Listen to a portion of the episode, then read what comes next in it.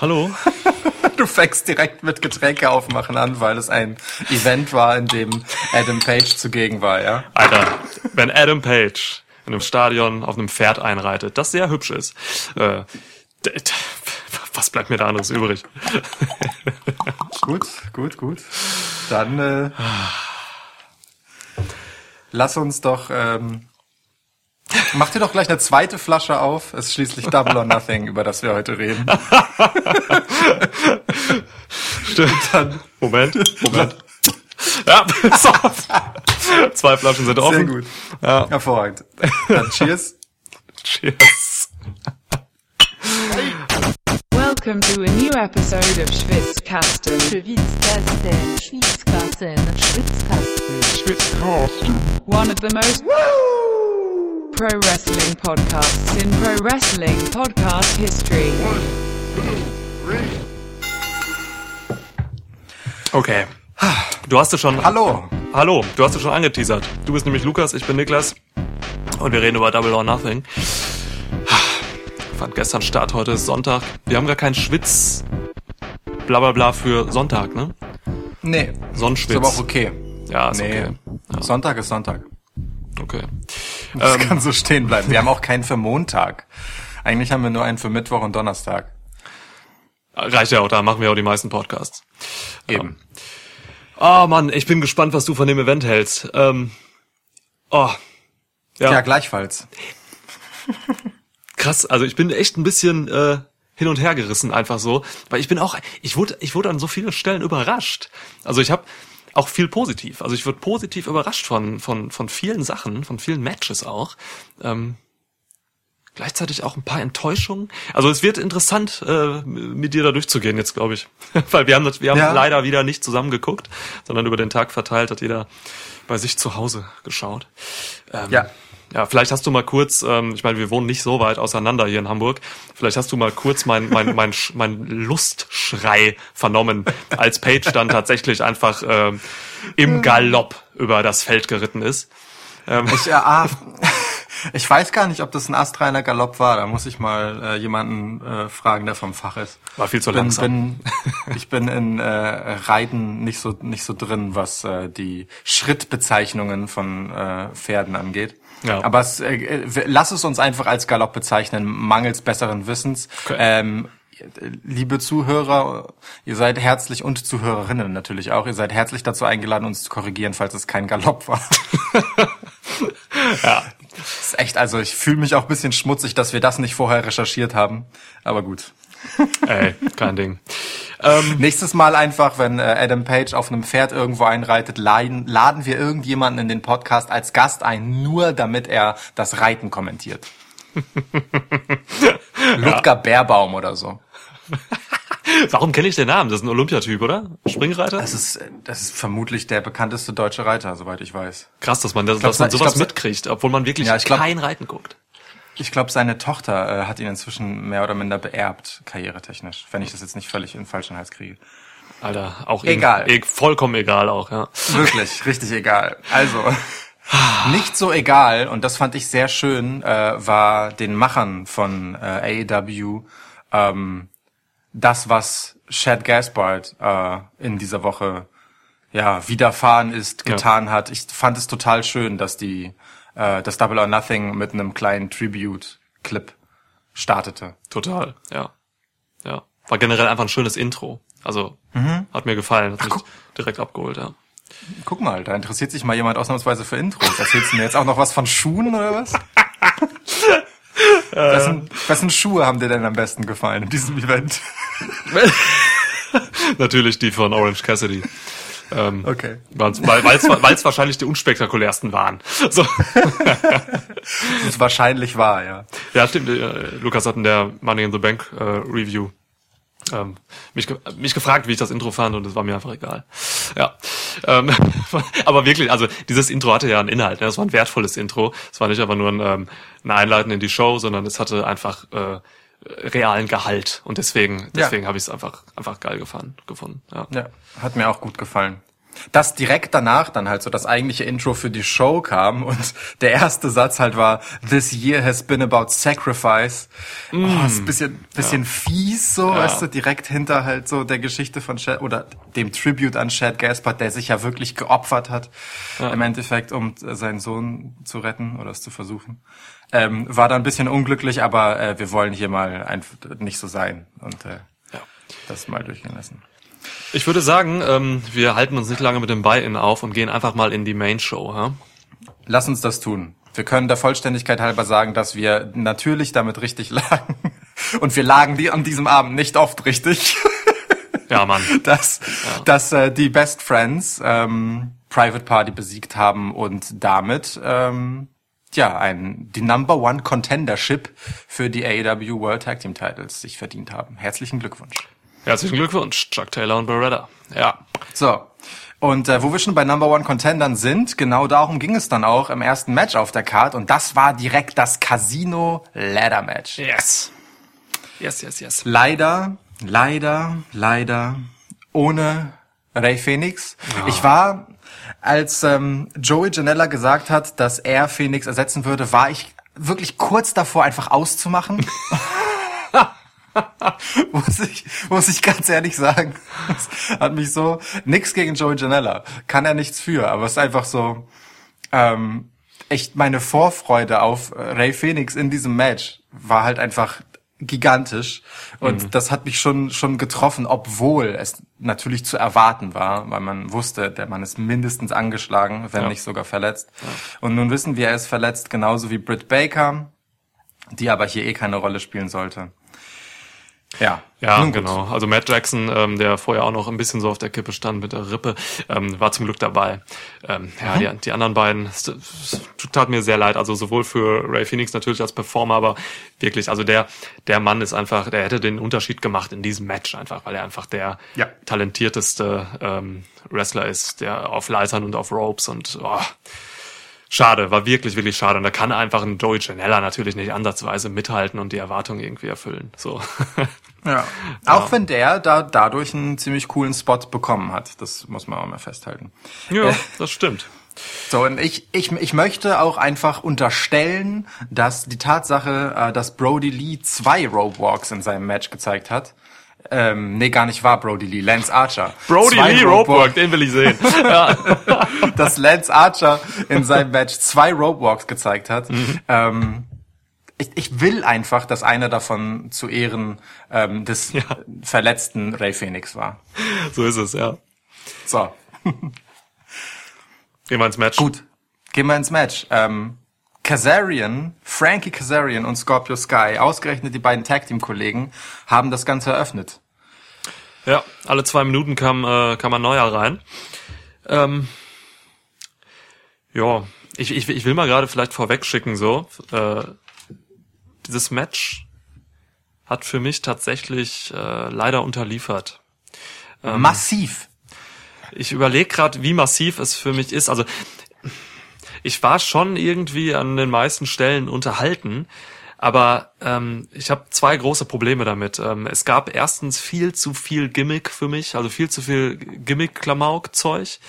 Ja. Ähm, und da auf der anderen Seite dann deswegen zu wenig wirklich geile, geile Action, so was man von einem Ladder-Match mit mehreren Leuten erwartet. Und es gab mir von einigen Akteuren, die ich wirklich in diesem Match liebe, viel zu wenig Showing. So, Darby Allen lag die meiste Zeit draußen rum, ähm, als wenn er geschont wurde zum Teil, hatte ich das Gefühl. So, Also, und, verstehe Wir wissen nicht, wie schwer Darby Allen gestürzt ist bei seinem ersten Spot in dem Match. Ne? Also man muss ja dazu sagen, ähm, der, der Gute kam als Vierter dann rein. Ne? Und Vor ihm Kip Sabian noch in Begleitung von Jimmy Havoc, der so quasi agiert hat, als wäre er auch im Match. Ja. Ähm, äh, und das Erste, was Darby Allen macht, ist äh, im Prinzip äh, so, ein, so, ein, so eine Barrikade draußen, so ein Guardrail relativ aggressiv heranzuziehen, um eine Leiter da drauf zu legen, also zwischen Apron und Guardrail, ähm, wo dann Frankie Kazarian so mehr oder minder drauf stolpert, so. Also es war jetzt nicht so, dass er ihn richtig bewusst da draufgelegt hat, sondern es gab so einen kurzen äh, Schlagabtausch mit Ausweichen zwischen denen und dann, ja, hing Frankie Kazarian halt da drauf, so, ne? Nachdem ähm, Darby Allen ihm ein Skateboard ins Gesicht geworfen hat. Äh, so. Und dann nimmt Darby Allen dieses Skateboard, klettert eine absurd hohe Leiter hoch, steht ganz oben und äh, springt halt einfach mit dem Skateboard unter den Füßen auf diese Leiter und zum Glück zum Glück für Frankie Kazarian und seine Familie ist dieser schnell abgehauen. Und ähm, Darby Allen kippt so bei der Landung vorne über und hält sich direkt ziemlich krass das vordere Bein. Und ich kann mir schon vorstellen, ähm, dass das nicht unbedingt so gedacht war äh, und er halt sein Bein äh, ähm, hart zählt, so, sondern dass er sich halt echt bisschen wehgetan hat dabei und dann äh, nur die wichtigen Spots noch geworkt hat. Ich glaube, also das, das würde erklären, warum er tatsächlich viel zu wenig Showing in diesem Match hatte, aber für mich sah dieser Spot, ich habe mir mehrmals angeguckt, für mich sah der Spot perfekt gemacht aus. Ich habe da gar Hm. kein Verletzungsrisiko oder so gesehen ähm, und habe auch in den Bewegungen nachher noch drauf geachtet. Darby hat sich komplett gut bewegt. Also da war nichts mit dem Knie oder so. Das war einfach wirklich das Selling. Ähm, ich kann mir ja vorstellen, dass er vielleicht wirklich angeschlagen war vorher oder so und deswegen Oder so, rausgenommen ja. wurde. Und der Spot sollte rechtfertigen, dass er eben halt echt eine Zeit lang erstmal Ruhe hat. So. Ähm, Ja. ja, ich hoffe, es ist alles gut. Ich habe nichts gehört von Verletzungen jetzt im Nachhinein oder so bei ihm. Dito. Von daher ähm, gehe ich mal. Aber ich hätte einfach lieber, ich hätte mehr von ihm äh, erwartet einfach in diesem Match. So, das äh, ja, tat mir ein bisschen Wir leid. wollten ihn beide als Sieger sehen, ne? Total, es wäre so gut, Ja. ihm, ihm dem, dem, dem Darby Allen jetzt mal was in die Hand zu geben. So, das wäre genau richtig. Aber ja, wie ich es in der ähm, Pre Preview sagte, ähm, entweder Darby Allen macht es, also wir haben beide auf ihn getippt, oder halt TBA, wenn es denn Brian Cage ist. also ja, mein, Und, äh, mein billiger dann- Ausweg äh, hat mich da gerettet. Tatsächlich, denn äh, danach kam dann Orange Cassidy, es kam Colt Cabana, es kam Joey Janela anstelle von Ray Phoenix, es kam Luchasaurus und dann tatsächlich Brian Cage in Begleitung von Taz. Ja. Wie geil ist Taz, bitteschön, als Manager, Coach, was auch immer, von Brian Cage? Oder? Hallo? Mega. ja klar. Lieb ich komplett. Tess, Mann. Also, ne, wir haben beide ähm, viele Sympathien für Tess. Das habe ich äh, in den, auch in der Preview schon rausgehört bei uns. Ähm, ich kann mir nur Gutes vorstellen. Tess ist ein super cleverer Typ, der das Business total geil versteht. Ähm, wahnsinnige Erfahrung und an der Seite von so einer Maschine. Und ähm, also ist für dich, ist, ist das für dich ein Heel-Tandem? Nee, Brian Cage ist super krass der liebenswerte Typ. so wie er da reingekommen ist. ja, du, er kann auch einfach mit der Intensität reingekommen sein. Also Nee, das- klar, was finde ich nicht. Nee, das stimmt, das stimmt, aber ähm, die Positionierung ergibt sich für mich aus dem, was Taz äh, in den Vorwochen mit Darby Allen gemacht hat. So dieses äh, Belehrende und Darby Allen ist schon ein klarer Publikumsliebling und Face, so, äh, auch wenn sein Auftreten jetzt nicht wahnsinnig babyfacisch ist. Ähm, ich würde schon sagen, Ja. äh, Brian Cage ist ein perfekter Heel halt auch gerade mit Taz im Gepäck. Ja, gerade so ein, äh, ne, du hast jetzt damit äh, einen weiteren Monster Heel so drin. Äh, Lance Archer kam ja jetzt auch erst rein als großer Big Man. Ähm, aber ich denke auch, äh, wir haben jetzt einen, einen Heel-Charakter. Passt natürlich auch, weil der Gewinner und Cage, das können wir vorwegnehmen, hat dieses Match gewonnen. Ähm, tritt ja gegen den, gegen den Champ an. Ähm, und da hat man auch dann gerne eine Heel-Face-Konfrontation. so. Ja. Von daher bin ich gespannt. Tess gibt natürlich auch einfach alles her als ähm, Heel-Manager. Ich weiß nicht, ich, mir ist er nicht bekannt als Manager bisher. Hat, hat er da mal was gemacht bei TNA oder so? Ich erinnere mich nicht. Ich auch nicht. Ich erinnere mich nicht. Er ist halt ein glänzender Color-Commentator, ne? Also Ja. äh, auf Faces rumhacken kann er ganz hervorragend. Voll, ey. Ja. Ähm, ich äh, muss, ich, ich weiß nicht, wie es dir ging, aber also für mich ging das Match tatsächlich dann los, als Brian Cage reinkam. Bis dahin fand ich es ziemlich lahm. Ja, du, es hat mich auch nicht so überzeugt. Also es war, ähm, es, es wirkte an vielen Stellen sehr bemüht. Da war nicht so dieser Flow drin. Ähm, ah, also viele Leute, die auch, glaube ich, nie, nicht oft zusammengearbeitet haben in diesem Match, da war schon, da war schon vieles bei, was, ja, was mich einfach gestört hat und wo, was so ein bisschen, die, wo ich einfach mehr Erwartungen hatte. So, ich fand, ähm, ich fand den, alles mit Orange Cassidy fand ich tatsächlich super unterhaltsam. Also entweder man liebt ihn oder man hasst ihn. Ähm, ich ich fand es schon echt lustig, aber ich fand es auch lang, was man mit dem Cassidy-Gimmick in dem Match gemacht hat. So, ja. es war äh, schon bei der bei der bei der Promo für den. Also vor dem Match gab es eine Promo von äh, jedem Teilnehmer, fast jedem.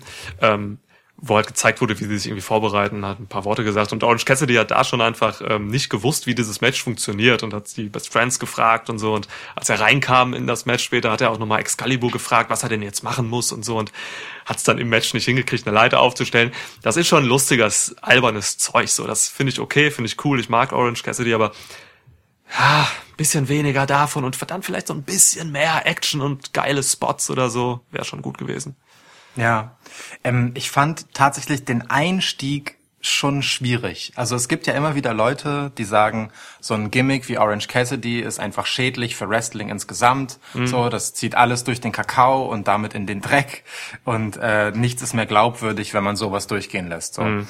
Und ich hatte das erste Mal tatsächlich jetzt so einen Moment, wo ich das äh, durchaus gut nachvollziehen konnte, weil ähm, Orange Cassidy kam halt äh, als Fünfter, glaube ich, rein. So, das heißt, das Match ist da äh, zwei, vier, sechs Minuten gerade alt. So und ähm, seine komplette Entrance über bleibt der Ring halt leer. Alle anderen sind halt draußen. Ich meine, mhm. Darby Allen hat gerade einen miesen Sturz kassiert, aber Frankie Kazarian, ähm, auch Kip Sabian und ähm, Scorpio Sky haben jetzt nicht in diesen paar Minuten so harte Sachen eingesteckt, dass man sich Sorgen darum machen müssen, äh, hätte machen müssen, dass die minutenlang draußen rumliegen. Aber letztendlich ähm, dauert's halt wirklich, naja, die komplette Entrance im Prinzip von ja. Orange Cassidy, bis dann halt mal Scorpio Sky von der Seite angerannt kommt so und äh, Cassidy weicht aus, Frankie Kazarian kommt angelaufen und Cassidy weicht aus und dann bleiben die nochmal zwei Minuten alle draußen liegen, bevor nach der nächsten Entrance sie wieder reinkommen. So, also da gab es so dreieinhalb, vier Minuten ungefähr in dem Match, wo halt für Orange Cassidy einmal kurz alles stehen und liegen gelassen wurde. Und das fand ich echt zu viel des Guten. So gern ich den normalerweise mag und so lustig ich das finde, ja. das ging mir schon zu weit, weil alle anderen an der Stelle halt dann einfach unglaubwürdig agieren mussten. So. Ja, du, ähm, ich weiß genau, was du meinst. Ähm, mich hat's jetzt in der Stelle nicht so gestört, weil ich tatsächlich einfach gut unterhalten wurde von Orange Cassidy. Aber wenn man damit natürlich ein Problem hat, äh, dann ist das wirklich, wirklich äh, Hanebüchen so. Also zu, ja. zu viel. Ne? Dann, dann wäre halt ein Fingerspitzen, äh, Fingerspitzengefühl angebracht, äh, nachdem man dann irgendwie alles eine Minute weniger Orange Cassidy lastig macht, so. Klar, ja. auf jeden Fall. Oder, oder halt wirklich einfach was im Ring passieren lässt nebenbei, wo man hin und wieder nochmal hinschaltet oder so. Hätte man vielleicht anders lösen können, ja. Oder halt außerhalb des Rings, ne? Ist ja auch jetzt nicht so schwierig, das zu machen. Ja, stimmt. So, damit du wenigstens einen Grund dafür hast, dass die Leute ihn nicht im Ring stören, zeigst du halt kurz mal, wie irgendwer irgendwen, ähm, keine Ahnung, in die Metallstufen schubst oder ja, so. Ja. So, ist ja nicht so, ist ja nicht so, als hätte es äh, nicht genug Seiten im Wrestling-Handbuch äh, mit Hinweisen, wie man so eine Situation lösen kann. Ja, ansonsten, ähm, wie, also Luchasaurus war so, ein, war, so ein, war so ein Typ, von dem hätte ich auch gerne noch so ein bisschen mehr gesehen. Ähm, ja also hatte auch ein gutes äh, Showing so mit Brian Cage, da kam die Big Man so gegenüber, war aber auch recht kurz, da gab es ein bisschen Austausch. Äh, Cage hat das dann gewonnen mit einer Powerbomb äh, gegen Luchasaurus in einen Tisch, der in der Ecke stand, glaube ich. Von daher, ja. ähm, das, ja, da, da war auch noch ein bisschen mehr drin. Vielleicht auch noch mal, hm, weiß nicht, Luchasaurus vielleicht noch mal so ein bisschen gefährlicher darstellen. Das wäre, hätte, ihr hätte mal eine Chance gehabt, Luchasaurus wirklich ähm, im Ring krasser zu machen, so, weil der wirkt ja einfach immer super freundlich und so, der halt auch hm. Auseinandersetzungen mit Wardlow jetzt bei Dynamite und so, da, da war ja schon immer sehr zurückhaltend und so. Ich will den Typen tatsächlich auch mal durchdrehen sehen, so. Also der braucht, ja. für mich muss Luchasaurus jetzt auch mal diese, Eindimensionalität des netten Dinosauriers verlassen und mal so, was rede ich hier? Und, und so ein bisschen dieser multidimensionale Biestsaurier werden. So. Der multidimensionale Biestsaurier, das ist ein unfassbar guter Titel für irgendeinen so 80s-Film. Aber der halt einfach nur einen deutschen Scheiß-Titel bekommen hat dann so, oder? Ja, ja. Ja, ja, ja. In, in Wirklichkeit heißt der Film Luchasaurus und die deutsche Übersetzung ist ja. multidimensionaler Biestsaurier. Ja. Absolut. Ähm, ja. Es ging mir, ging mir aber tatsächlich ähnlich. Äh, ich hätte mir für Luchasaurus ganz simpel und einfach ähm, irgendwie einen geilen Power Powerhouse-Spot gewünscht, anstatt dieses Marco Stunt-Gags mit der Leiter, so. Ja. Weißt du? Ja, ja, Als ja. der dann mit seiner, mit seiner Kinderleiter kam, so, Ah. und einen Chokeslam machen durfte. Also klar, unterstützt von Luchasaurus, da bin ich halt so, wem bringt das jetzt was, so? Also ja, klar ist das irgendwie ein bisschen witzig und drollig, aber das fand ich schon schade. Wir hatten genug andere witzige, drollige Sachen in diesem Match, dass man, als dass man jetzt Ja. hier mit Markus Stunt noch arbeiten muss. Das, da, da gehe ich Ja. vollkommen mit. Ich meine, es gab einen Spot von Luchasaurus, der leider auch nicht geklappt hat. Das war dieser dumme Spot mit Kip Sabian.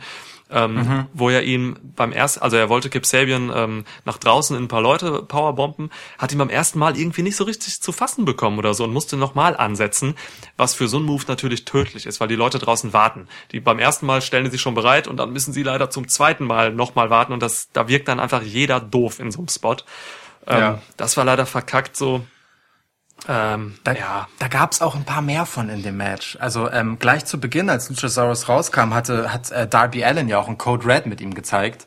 Und Alter, also das sah schon für mich, zumindest aus der Kameraperspektive, so aus, als hätte der gute Saurier sich dann ein bisschen spät gedreht und es wäre dadurch echt keine bequeme Landung, vor allem für Darby Allen geworden. So, also ich weiß, so, der hat Ja. vorher halt so diesen Killer-Spot gehabt und dann gleich noch so ein.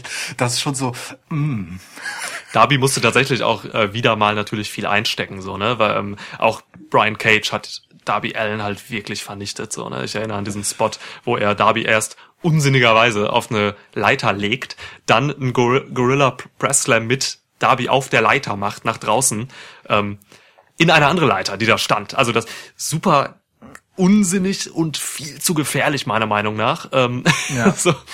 Aber ja, also genau ja, das, was Darby Allen gerne hat. Ja, genau, Na, deswegen. also super, ja. viel zu gefährlich. Unsinnig nicht zwingend, da ist er sonst schon ganz gut, was das Ganze angeht. Aber ähm, viel zu gefährlich ist halt genau seine Spielwiese. ähm, Ja. Also, äh, kurz mal Brian Cage, ne? Ich fand ähm, seine komplette Entrance großartig. Ähm, also wie er dann direkt reinkam und mehr oder minder alle erst einmal außer Gefecht gesetzt hat. Allen voran diesen, wie, ich weiß nicht, ich glaube Excalibur hat es gesagt, den F5000. Irgendwer hat noch gefragt, F war das ein F10? Und dann Nee, F5. äh, ja, ja, F5000 ähm, gegen Joey Janella, wo man dann halt auch noch so richtig krass, weil Joey Janella offensichtlich irgendwo neben einem Mikrofon gelandet ist, hört, wie er einfach voller Inbrunst fucking Motherfucker Ja, ja, ruft. ja, ja. Ich habe äh, ich hab, äh, mit Freude noch zweimal zurückgespult und mir das nochmal angehört, einfach weil es so, es ist genau die richtige Untermalung, genau das richtige akustische Selling von dem, was Brian Cage da ins Match bringt. So fand ich schon geil. Äh, Schön. Ich wusste nicht, woher es kam. Wenn du sagst, Joey Janella hat das gesagt, perfekt. Ja. Ich also man sieht es nicht, aber ich würde tippen, ja. So. ich meine, im Zweifel war es Big Swole. Äh, zu der kommen wir nachher noch im Lance Archer Match. Oh. Ähm, Äh, Wir können bei, jedem Match fast zu Big Swole kommen. Die war schon sehr outspoken. ja. Ähm, Aber passt ja zu ihrem Gimmick, insofern. Ähm, ich, ich, ich mochte auf jeden Fall, was Brian Cage direkt zum Einstieg gemacht hat, fand aber schon, ich weiß nicht, wie es dir ging, dass er dann ein bisschen zu schnell ähm, außer Gefecht gesetzt wurde. Also diese, dass Orange Cassidy sich halt an seinen Rücken klammert, um äh, sich von ihm die Leiter hochtragen zu lassen, war ein guter Orange Cassidy Spot. So ähm, vom vom Sloth-like Orange Cassidy, auch eine schöne Beschreibung. Ja. Ähm, aber dass dann halt quasi alle sich darauf einigen, Brian Cage erst einmal unter ein paar Leitern, einer extra Barrikade, die da steht und diesem Poker-Chip. Der echt schwer sein muss. Ey, auch wenn fünf Leute den tragen müssen. Ähm, äh, zu begraben, damit er erst einmal außer Gefecht gesetzt ist, finde ich eigentlich ganz geil, weil ähm, lieber lass ihn halt zwei, drei Minuten ein paar krasse Aktionen zeigen, nimm ihn dann legit aus dem Match, so mit feinden Kräften und dann taucht er am Ende nochmal auf und geht wieder High Impact, Ja. mh, als wenn der sich halt so da durchschleppen muss. Ja, finde ich auch gut gelöst. Eine clevere Lösung. Es ist keine, damit hat man das Rad nicht, damit hat man den Pokerchip nicht neu erfunden. Aber, ähm, aber, aber es, es ist, es ist halt gut und effektiv. Ja. Also es hätte sein können, die, diesem Spruch hätte dieser Podcast zum Opfer fallen können. Ich habe gerade getrunken in dem Moment, in dem du das gesagt hast. Und es hat wirklich nicht viel gefehlt und ich hätte meinen kompletten Rechner damit vollgespuckt. Scheiße, und dein Rechner ist immer der, der nachher alles äh, zusammenfügt. Ja. Ja. ja gut, vielleicht hätte es besonders gut geklebt, Planet mit Spezi da drauf. ähm, Ansonsten ähm, vielleicht, wer, wer Brian Cage, äh, wer nicht so vertraut ist mit Brian Cage, ähm, der Typ ist ein guter. Ich habe ihn bei, bei Lucha Underground wirklich kennengelernt. Vorher nur so ein paar Indie-Matches gesehen von ihm. Ähm, der hat echt was drauf. Also das ist ein guter Wrestler. Ähm, viele Kollegen von ihm ähm, halten ihm zugute, dass er dass, dass seine Aktion, seine Offensive super stiff und teilweise gefährlich aussieht für den Gegner, er aber dabei eigentlich echt eine wahnsinnige Kontrolle hat, was er denn macht. So, also man, die Leute arbeiten tatsächlich sehr gerne mit ihm. Tessa Blanchard, die super gut mit ihm befreundet ist, hat das in einem Interview mal gesagt. Ähm, die hat auch gegen ihn gewrestelt viel. Eines meiner Lieblings-Intergender-Matches bei Wrestle Circuit mal passiert vor ein paar Jahren. Ähm, Blanchard gegen Cage. Der Mann passt halt echt gut auf auf seine Gegner, lässt es aber so aussehen, als wenn er die, als wenn er ihnen wirklich Schmerzen zufügen. Das ist eine Qualität für einen Big Man. Ähm, absolut. also der kann was. Ähm, der hat hier auch, also er hat hier auch nur ein bisschen gezeigt. Er hat ja hier Power Moves gezeigt, so. Der kann sogar Lucha Shit. Der macht High Flying Shit und so. Der hat bei Lucha Underground irgendwelche Moonsaults gezeigt und so. Ähm, also unfassbarer Typ mit dieser Physis äh, und gleichzeitig einer Athletik und Bewegung, die echt seinesgleichen such, sucht im Big Man Bereich so. Der hat ja auch einfach äh, Moves gezeigt, die selbst in diesen kurzen Auszügen hier, die schon andeuten, dass der halt ähm, die Mischung aus Power und äh, Schnelligkeit mit einer gewissen Finesse halt einfach drauf hat. Ne? So, Ja, also ja. das sind ja keine Standard-Power-Moves, sondern die haben immer noch so einen extra Twist. Und wenn das halt eben ein paar extra Drehungen wie beim F5000 sind, ähm, oder diese Drill Claw, ne, was dann halt auch, ich meine, wir hatten es ähm, gerade Oh, ja. erst bei der bei der Preview äh, von schönen Piledrivern, Ja. als wir über den Awful Waffle sprachen. Und hier kommt halt direkt der nächste, der halt einfach nochmal so ein so einen extra Twist tatsächlich hat und dadurch einfach richtig krass brutal aussieht. Super Ähm, gut. Auch natürlich mit Darby Allen, das beste Opfer. ja, absolut, definitiv. Ähm, aber das ist äh, tatsächlich ist gerade bei AEW finde ich ähm, es durchaus wichtig, ähm, einen Piledriver noch mal ein bisschen extra Spin zu geben und es muss nicht immer eine Drehung sein. Mir finden, fallen nur gerade keine besseren Vokabeln dafür ein, ähm, weil äh, und dazu kommen wir später im Verlauf dieses Podcasts wahrscheinlich auch noch mal, ähm, wenn du halt einen Destroyer no-sellen kannst, dann äh, brauchst du für deine Piledriver irgendetwas Besonderes, damit die halt mal als High-Impact-Moves durchgehen. ja, stimmt. Das stimmt. Ja. Ähm, über, wir haben jetzt übrigens 20 Minuten, glaube ich, über dieses Match geredet. Ich glaube, Ja, fast. wir, wir, wir müssen Aber wie fandst du es denn jetzt, wie fandst du es denn jetzt so insgesamt? Wie Jetzt ich mal so, Ja, wie ich anfangs sagte, es hat echt für mich unterliefert. Also da war mehr drin. Ähm, Da hätte man weniger Gimmick machen müssen, Fazit, und ähm, noch ein bisschen mehr logische Action. So, ich hätte, ich, ich hätte einfach noch mehr gewollt da, mehr Flow. Ähm, ja, es war jetzt nicht total mies oder so, aber mir fehlte was in diesem Match. Ja, das geht mir auch so. Also ich habe deswegen nochmal gefragt, weil es ergibt sich ja manchmal einfach im Laufe so eines Gesprächs, dass man nochmal anders darüber denkt. Ja. Ähm, aber ich bleibe tatsächlich auch bei dem Urteil. Ich fand Brian Cage geil in dem Match und alles andere hat mich ein bisschen enttäuscht. Ein bisschen bis doll enttäuscht. Ja. Also je nachdem, auf wen wir da gucken. Es war vor allem zu wenig Ladder-Match. So, es war das Match, auf das ich mich am meisten gefreut habe. Ähm, ich, ich will gar nicht wissen, was alles wirklich in der Planung fallen gelassen werden musste, weil ungefähr alle spektakulären Spots wahrscheinlich Ray Phoenix enthalten haben. So. Ja. Und die, die kannst du halt nicht von heute auf morgen austauschen und mit anderen Leuten machen. So, ne? Der Mhm. Typ ist eine absolute Ausnahmeerscheinung in seiner, in seinem Skillset. So, ähm, das kannst du halt nur mit dem machen und dann ist das halt so. Ja, richtig. So, und eine Sache, die ich noch ganz geil fand, dass ausgerechnet ähm, das Finale äh, zwischen Brian Cage und Darby Allen als Opfer stand, fand, äh, stattfand, weil dann ja auch Taz nochmal runterkam und irgendwie so Instruktionen gegeben hat. Denn genau dieser Taz war es halt, der in den letzten Wochen sich ein bisschen mit Darby Allen angelegt hat und ihn wie ein Rookie aussehen lassen wollte. Ähm, diese kleine Andeutung einer, einer Fehde, sag ich mal, ähm, gefällt mir ganz gut. Ähm, einfach, dass das Taz da so ein bisschen nachtragend ist, ja, und äh, Darby Allen jetzt ein bisschen äh, ein Exempel an ihm statuieren möchte. Ah, guter Punkt. Gut, dass du das noch sagst. Das ist tatsächlich wichtig für die, für die, für die nächsten Dynamites auch, weil da wird bestimmt noch was kommen. Ja. Ja. Das ist auch der ein, wirklich der einzige Grund, weshalb ich den durchgehen lasse, dass sie das in diesem Match nicht weiter ausgekostet haben. Weil ich Ja. habe mich in, in dieser Szene voll drauf gefreut, dass jetzt einfach Brian Cage noch ein bisschen Darby Allen zerquetscht. Aber es kam nicht dazu. Dafür bestimmt in den Folgewochen. Bestimmt. Ja. Gut. Okay. nächste Match. Ähm, ich muss dir ganz ehrlich sagen, ähm, MJF gegen Jungle Boy ist bei mir heißer Kandidat auf Match of the Night. Ey, für mich die Überraschung des Abends. Ich glaube, es ist mein Lieblingsmatch. Ich glaube auch. Ich will, ich, ich, also Ja, äh, ja. Match, ne? Stadium Stampede zählt nicht. Das ist was anderes. Da, oh, da kommen wir gleich zu. Ja, das ist was anderes. So. Aber wirklich Match, MJF, Jungle Boy, alter Schwede, was haben die hier rausgeholt? Ey, Mann.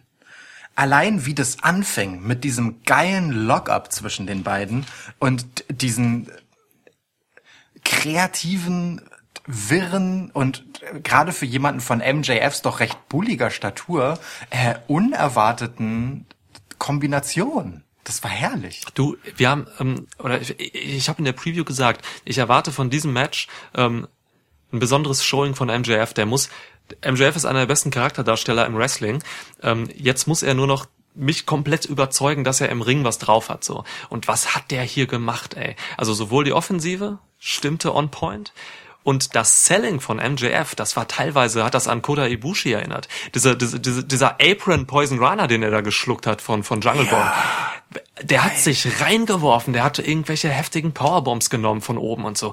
Das Selling, also hat mir jetzt endgültig gezeigt, auf einer Metaebene MJF, geiler Charakterdarsteller, aber jetzt auch noch geiler Wrestler. Und das hat, hat MJF mir so viel näher gebracht. Ähm, also wirklich Applaus für diesen Mann. Definitiv. Ja. Ey, voll, voll. Also von so ganz offensichtlichen Sachen wie halt diesen, ähm, diesen Lock-up-Geschichten am Anfang und Mhm. diesen, weißt du, wo beide so in der Brücke auf dem Kopf standen, stehen Ja. dann danach Ja. und sich Backpfeifen gegenseitig geben. Also ähm, großartige, einfach wirklich so Spots in diesem klassischen Sinne, aber eben auch äh, das Wrestling insgesamt zwischen den beiden war halt super. Die haben Ja. offensichtlich eine großartige Chemie miteinander. Voll. Die haben sich füreinander richtig hart hingeworfen Voll. und hatten dann Sherry on the top, und das ist halt einfach nicht immer eine Selbstverständlichkeit, hatten einfach eine gute Match-Story. Danke, ja, ja, ja, da war alles drin. Das war nicht einfach nur ein total ähm, geil, ein simples Match, wo man Spots aneinander reiht. Das, hier war überall, du hast, du sagst das immer so schön, du hast früher immer so schön gesagt, da war Klebstoff immer drin in diesem Match zwischen den einzelnen Moves und so. Dinge wurden weitergetragen. Es gab, es ging mal auf einzelne Körperteile, die haben dann wieder eine Rolle gespielt. Ähm, MJF hat den Arm lokalisiert von von Jungle Boy, so. Ähm, Deswegen konnte der mal eine Submission nicht halten. Der Jungle Boys Crossface musste er abbrechen, weil er, weil ja vorher der Arm verletzt wurde. Mega sinnvoll. Super. Ähm, Super, ja. MJF hat irgendwann eine Powerbomb, eine richtig heftige von oben geschluckt, ging dann selbst zu einem, äh, ich glaube, so ein Double Underhook Power Move, konnte den nicht bringen, weil der Rücken dann versagt hat. Macht total Ja. Sinn. Er ist ja vorher auf seinem Rücken gelandet. So, das ist feinste Detailarbeit hier und das habe ich nicht. Also in dieser Perfektion habe ich das hier nicht erwartet. So. Ja, definitiv. Ich auch nicht. Ähm, und das hier war genau der No-Sell von einem, äh, von einem äh, Destroyer, den ich vorhin angesprochen habe. Das ist natürlich übertrieben. Ähm, MJF schluckt einen Destroyer äh, und kommt dann quasi noch mal so mit einem, mit letzter Kraft, so mit einem Move zurück, bevor er dann halt auch einfach auf die Matte geht. So, also es ist natürlich kein No-Sell in dem Sinne, aber ne, so, äh, da passiert noch mal was nach einem Destroyer. Fand ich aber auch okay, ähm, so wie es hier gemacht wurde. ja, ja. So, und dann letztendlich gab's ein Finish, das kann man äh, bei der Match-Story überraschend finden. Fandst du's gut oder nicht gut, dass letztendlich MJF nicht mit dem Sword of the Earth gewonnen hat, der sich ja absolut angeboten hätte bei dem lidierten Arm, den Jungle Boy durch das gesamte Match getragen hat? Ich, ich kann es dir aus einer, aus einer wirklich sehr, sehr subjektiven ähm, Perspektive beantworten. Und die kommt daher, dass ich den, also das war so ein Modified European Clutch Ding, ähm, Ja. irgendwie, äh, im Prinzip ein Roll-Up-Win für MJF. Ähm, ich fand's, ich fand's in dem Moment gut, weil es irgendwie halt noch Jungle Boy schützt in einem gewissen, in einer gewissen Art und Weise, weil ein Roll-Up-Sinn äh, Win immer so ein bisschen sanft ist für den, der den, der den schlucken muss äh, als Niederlage. Und Jungle Boy hat sich das hier verdient, so, weil Jungle Boy, der so jung ist und der hat sich hier einfach so geil präsentiert und hat für MJF so viel gemacht, dass ich es okay finde, ähm, dass er eben nicht den Finisher schlucken muss von MJF. Weißt du? Ja. Von daher, Wo- mich hat's nicht ich gestört. finde, Ne, Mich hat's auch nicht gestört, aus einem anderen Grund. ähm, ich äh, habe jetzt nicht nachgeguckt, wo das war, aber ich meine mich zu erinnern, dass ich das an einer anderen Stelle schon mal so ähnlich gesagt habe. Ähm, dass MJF hier im Prinzip mit der Match-Story bricht.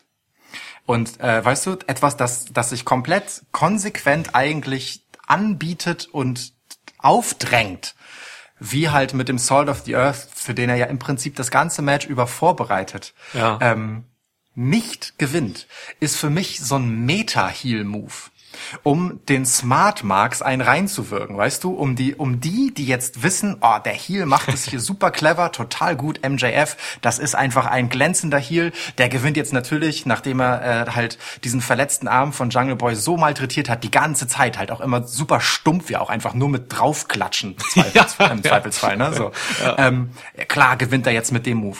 Und ich unterstelle MJF, dass der halt einfach äh, in, diese, in genau dieser Zeit, in der er halt ähm, nun als relativ junger Wrestler mit Social Media als Selbstverständlichkeit eben ähm, seine Karriere macht, dass der genau das weiß und genau diesen Smart Marks eben auch einen reinwürgen will und quasi auf der Metaebene sagt, nee, ich gebe euch nur einen Roll-Up-Sieg so, weil das, was wrestlerisch jetzt richtig wäre nach der eigentlichen Logik, mache ich nicht. Ich bin nämlich auch für euch immer noch das Arschloch so. Ich liebe das.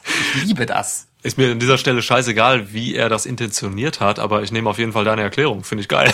so, ja, ja, ja. Genau, also vielleicht denke ich mir das auch alles aus und deine Erklärung ist die richtige, aber ich liebe das Finish auf jeden Fall. Ja, ist schön. Also wirklich, wirklich starkes, starkes Match. Ich habe hier nichts Schlechtes erwartet, aber ich habe nichts so Gutes erwartet. Das ist mein Fazit Ja. für dieses Match. Geht mir definitiv genauso. Hervorragend. Also Hervorragend, das ist halt, ja. Das ist wirklich so ein Showing von zwei echt blutjungen Typen, 22 und 24 Jahre alt. Ja. Äh, da haben wir einfach richtig schön einen Blick in die Zukunft äh, dieses Sports werfen können. Ja. So. Und da geht, da geht einfach richtig viel mit so Akteuren wie den beiden. Total. Ich ziehe den Hut.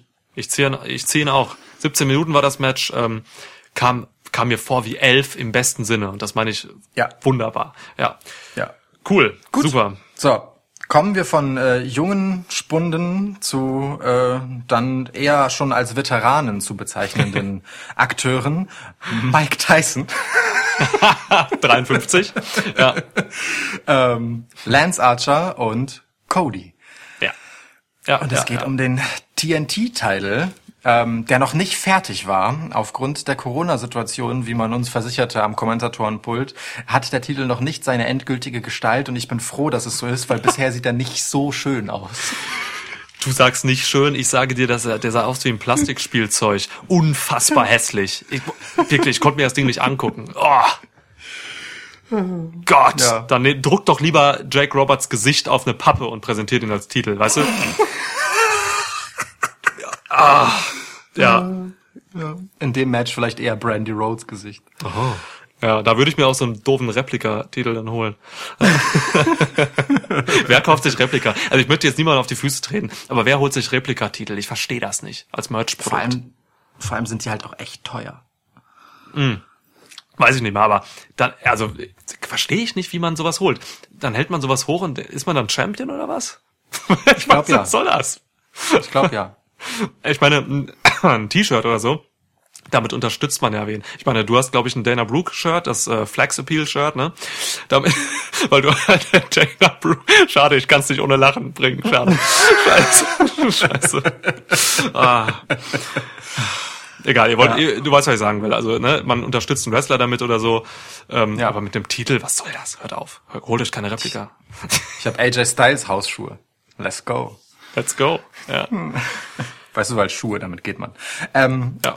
Ich bin persönlich äh, enttäuscht davon, dass Lance Archer nicht Mike Tyson angegriffen hat zu Beginn des Matches. Ja, wie du es dir gewünscht hast in unserer Preview.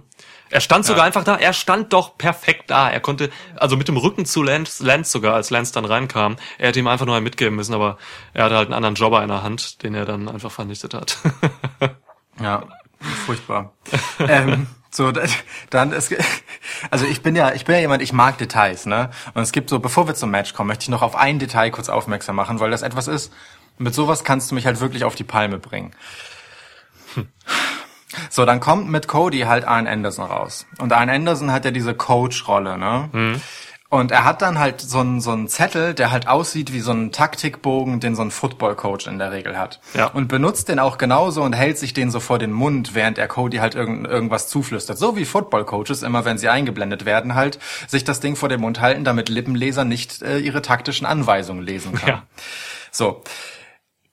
Wenn du das schon machst, dann benutzt doch einfach keinen laminierten Strategiezettel, auf dem ein Match steht, das vor Monaten stattgefunden hat, nämlich Cody Wardlow. versus Wardlow. Wirklich, ich war, es war, ich hab, es war mir, so- es war mir so peinlich in diesem Moment irgendwie.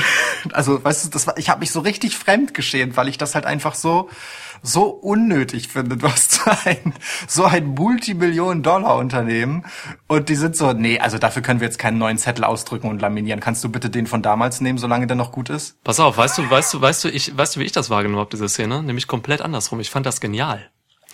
Ich habe nämlich Weil auch du denkst, Pause- es ist die gleiche Strategie? Ich habe ich hab mir auch die, äh, die Szene auf Pause gesetzt und nochmal geguckt, steht da wirklich Wardlow? So? Ja. Und ähm, Wardlow ist natürlich ein Powerhouse, genau wie Lance Ja. Archer. Das war der letzte Powerhouse-Gegner von Cody. Und da macht es doch allen Sinn der Welt, dass man da quasi das als Vorlage nimmt gegen das nächste Powerhouse, Lance Archer. So. Ähm, Ja. Von daher, da habe ich einfach diesen Sinn drin gesehen und dachte mir, ach cool, gutes Detail, was aber, was ich halt total positiv im Gegensatz zu dir wahrgenommen habe. so. Witzig. Ja. Aber war das Match mit Wardlow nicht ein Cage-Match und ohnehin völlig andere Gegebenheiten? Das ist ein, das ist ein guter Punkt, weil ein Cage-Match, da gelten ja eigentlich andere Taktiken und Strategien und so. Ja, ähm, ja, eben. da müsste man jetzt noch besser ran, noch näher ranzoomen vielleicht, ob das alles, was rot war, vielleicht Cage bezogen war und äh, raus so gestrichen wurde. Aber ey, das kann uns nur im Endeffekt äh, Arn Anderson verraten. Genau, wir, lö wir lösen das einfach folgendermaßen. Ich, ich finde deine, ich finde tatsächlich deine Betrachtung auch absolut valide. Ähm, und deswegen Mr. Anderson, also nicht äh, Anderson, geil. nicht Ken Anderson, sondern Arn, Arn Anderson, Sir. Ähm, Sir. Wenn du wenn du das hörst und wir wir gehen davon aus, dass du diesen Podcast hörst, Ja. ähm, poste doch einfach bitte ein Bild von diesem äh, Statistik, äh, Taktikbogen. Ja, und äh, wir gucken dann uns einfach mal an. Wir widmen dem auch eine Sonderepisode, Ja. in dem wir das auseinandernehmen und analysieren, inwiefern denn welche Taktiken tatsächlich zutreffend waren für dieses Match und ob es ähm, ja was gebracht hat letztendlich. Deal. Äh, und ja, so, oder? Deal, total. Ja, gut. machen wir's. Sehr So. gut. Also, ne, der Ball ist äh, liegt jetzt bei Arne Anderson. Ja, also, äh, Lance Archer kommt halt, wie gesagt, rein, äh, tötet einen Jobber mit einem Murder-Chokeslam. Ähm, Cody kommt rein, küsst seinen Bizeps, warum auch immer. Ähm, Bryce Ramsburg erklärt das Match, also der Ref. Und äh, da ging's für mich halt schon richtig geil los, weil Lance einfach äh, während Brian Ramsburg erklärt, ähm, dass man doch irgendwie fair sein soll und das und das macht, murmelt Lance Archer einfach sowas wie, I don't give a shit, man, halt die Schnauze, du Pisser, lass mich hier den Cody töten. So, ähm, Ja. da, da, da ging's für mich dann erst richtig los. Ähm, ja, und dann äh, möchte ich dich eigentlich vorweg fragen, äh, einfach, ich mag's eigentlich, wenn es vorab geklärt wird. Wie fandest du das Match? Im Gesamten. Ähm, ich bin ich bin unterwältigt. Mir hat es nicht besonders gut gefallen, ehrlich gesagt. Ähm, ich bin gespannt, wie du es siehst.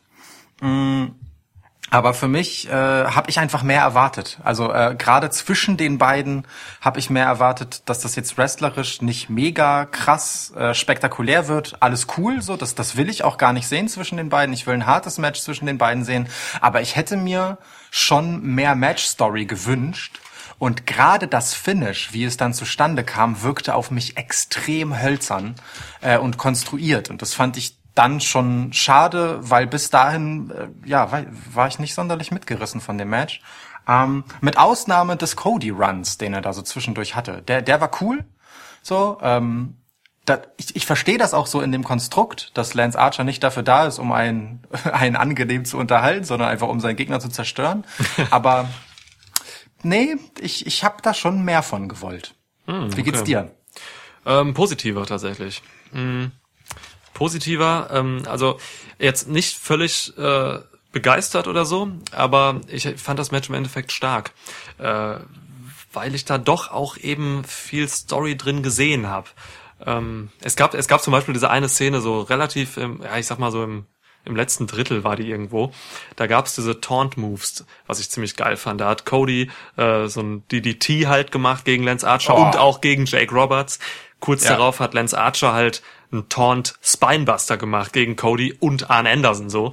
So gesehen, das Ja. sind halt die äh, Signature Moves von, äh, von, von Jake Roberts und Arn Anderson. Ähm, solche kleinen Details habe ich darin entdeckt, die ich dann schon irgendwie mochte. Ähm, Ja. Ich mochte Big Swole in dem Match. Ähm, wir, wir haben hier, wir haben hier ein paar, wir haben hier ein paar starke, starke Moves gesehen. Also für mich diese, diese ganze Gewalt von Lance Archer, die kam halt doch ganz gut rüber. Also er hat, ich, ich fand das, was sie gemacht haben, natürlich, das war kein feines technisches Wrestling so, aber das, was sie gemacht haben, kam on point in seiner Stiffness gut rüber für mich. Ein paar coole Moves waren dabei. Es gab schöne Details, zum Beispiel bei dem, bei dem ersten Rope Walk von Lance Archer. Da hat äh, Cody, ich weiß nicht, ob du darauf geachtet hast, Cody hat versucht, wirklich Lance Archer die Beine wegzuschlagen, hat es aber nicht geschafft so. Und Ja. solche kleinen Details, die, die liebe ich halt, weil dieser Rope Work ist halt Quatsch an sich. Ne? Da muss man halt wirklich einfach nur kurz hinfassen und dann kippt der da oben um. Aber Ja. ähm, in dem Moment, das war einer der ersten Rope Walks, Walks die ich gesehen habe, die halt wirklich authentisch aussahen, als wenn Lance es wirklich verhindert hat, irgendwie über seinen Arm oder so Cody davon abzuhalten, den runterzuwerfen.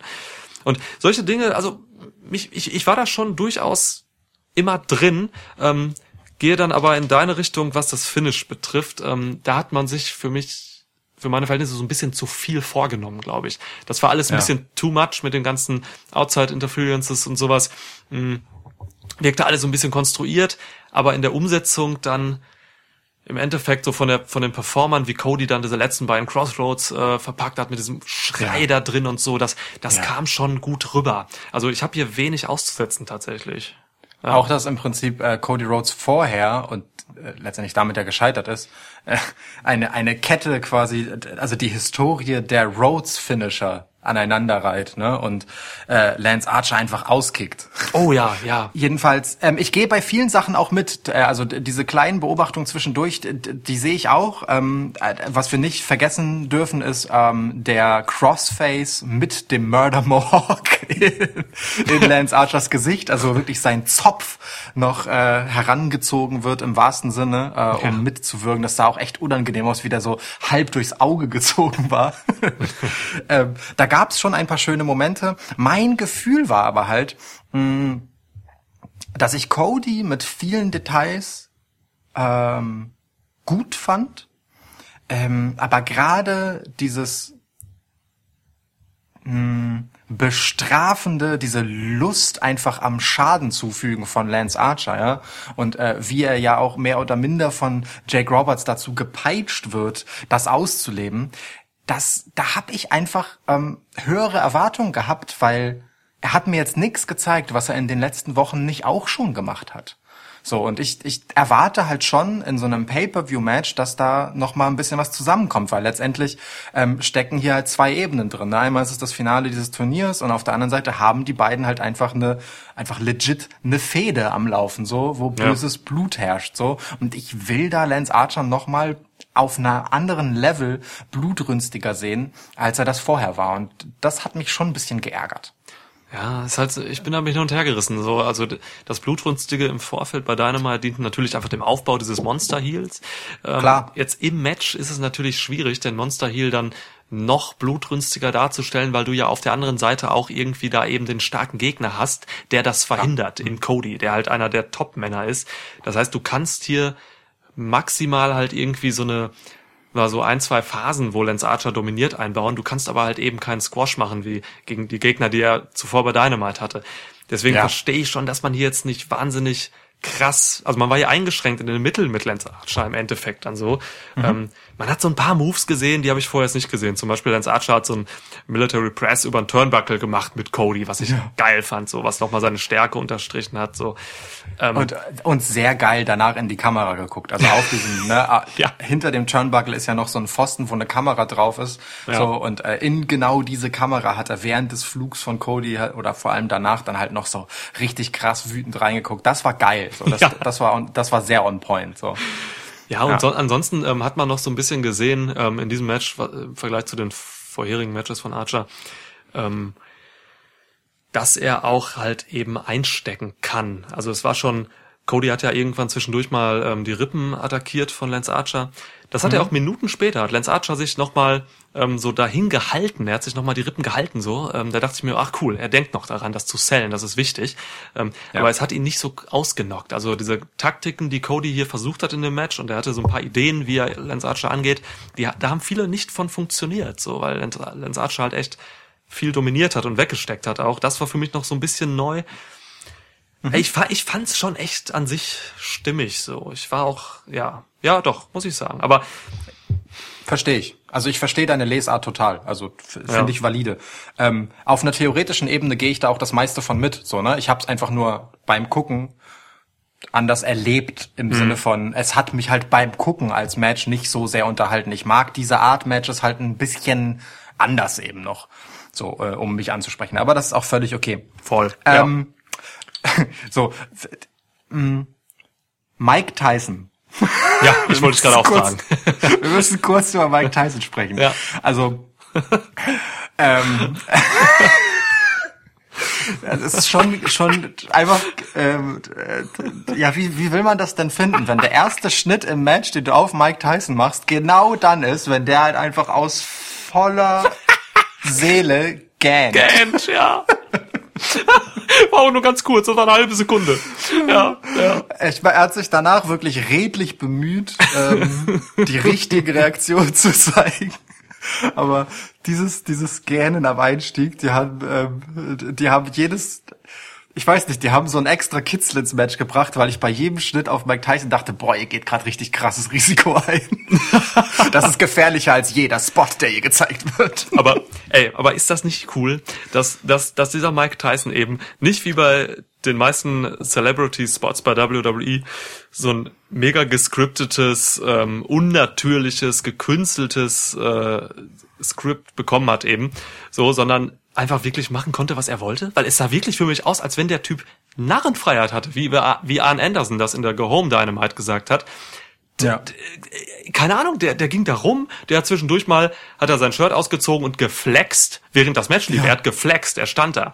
Ähm, So, das war bestimmt, hat ihm bestimmt keiner gesagt, dass er das machen soll. Da hat er einfach Bock zu gehabt gerade.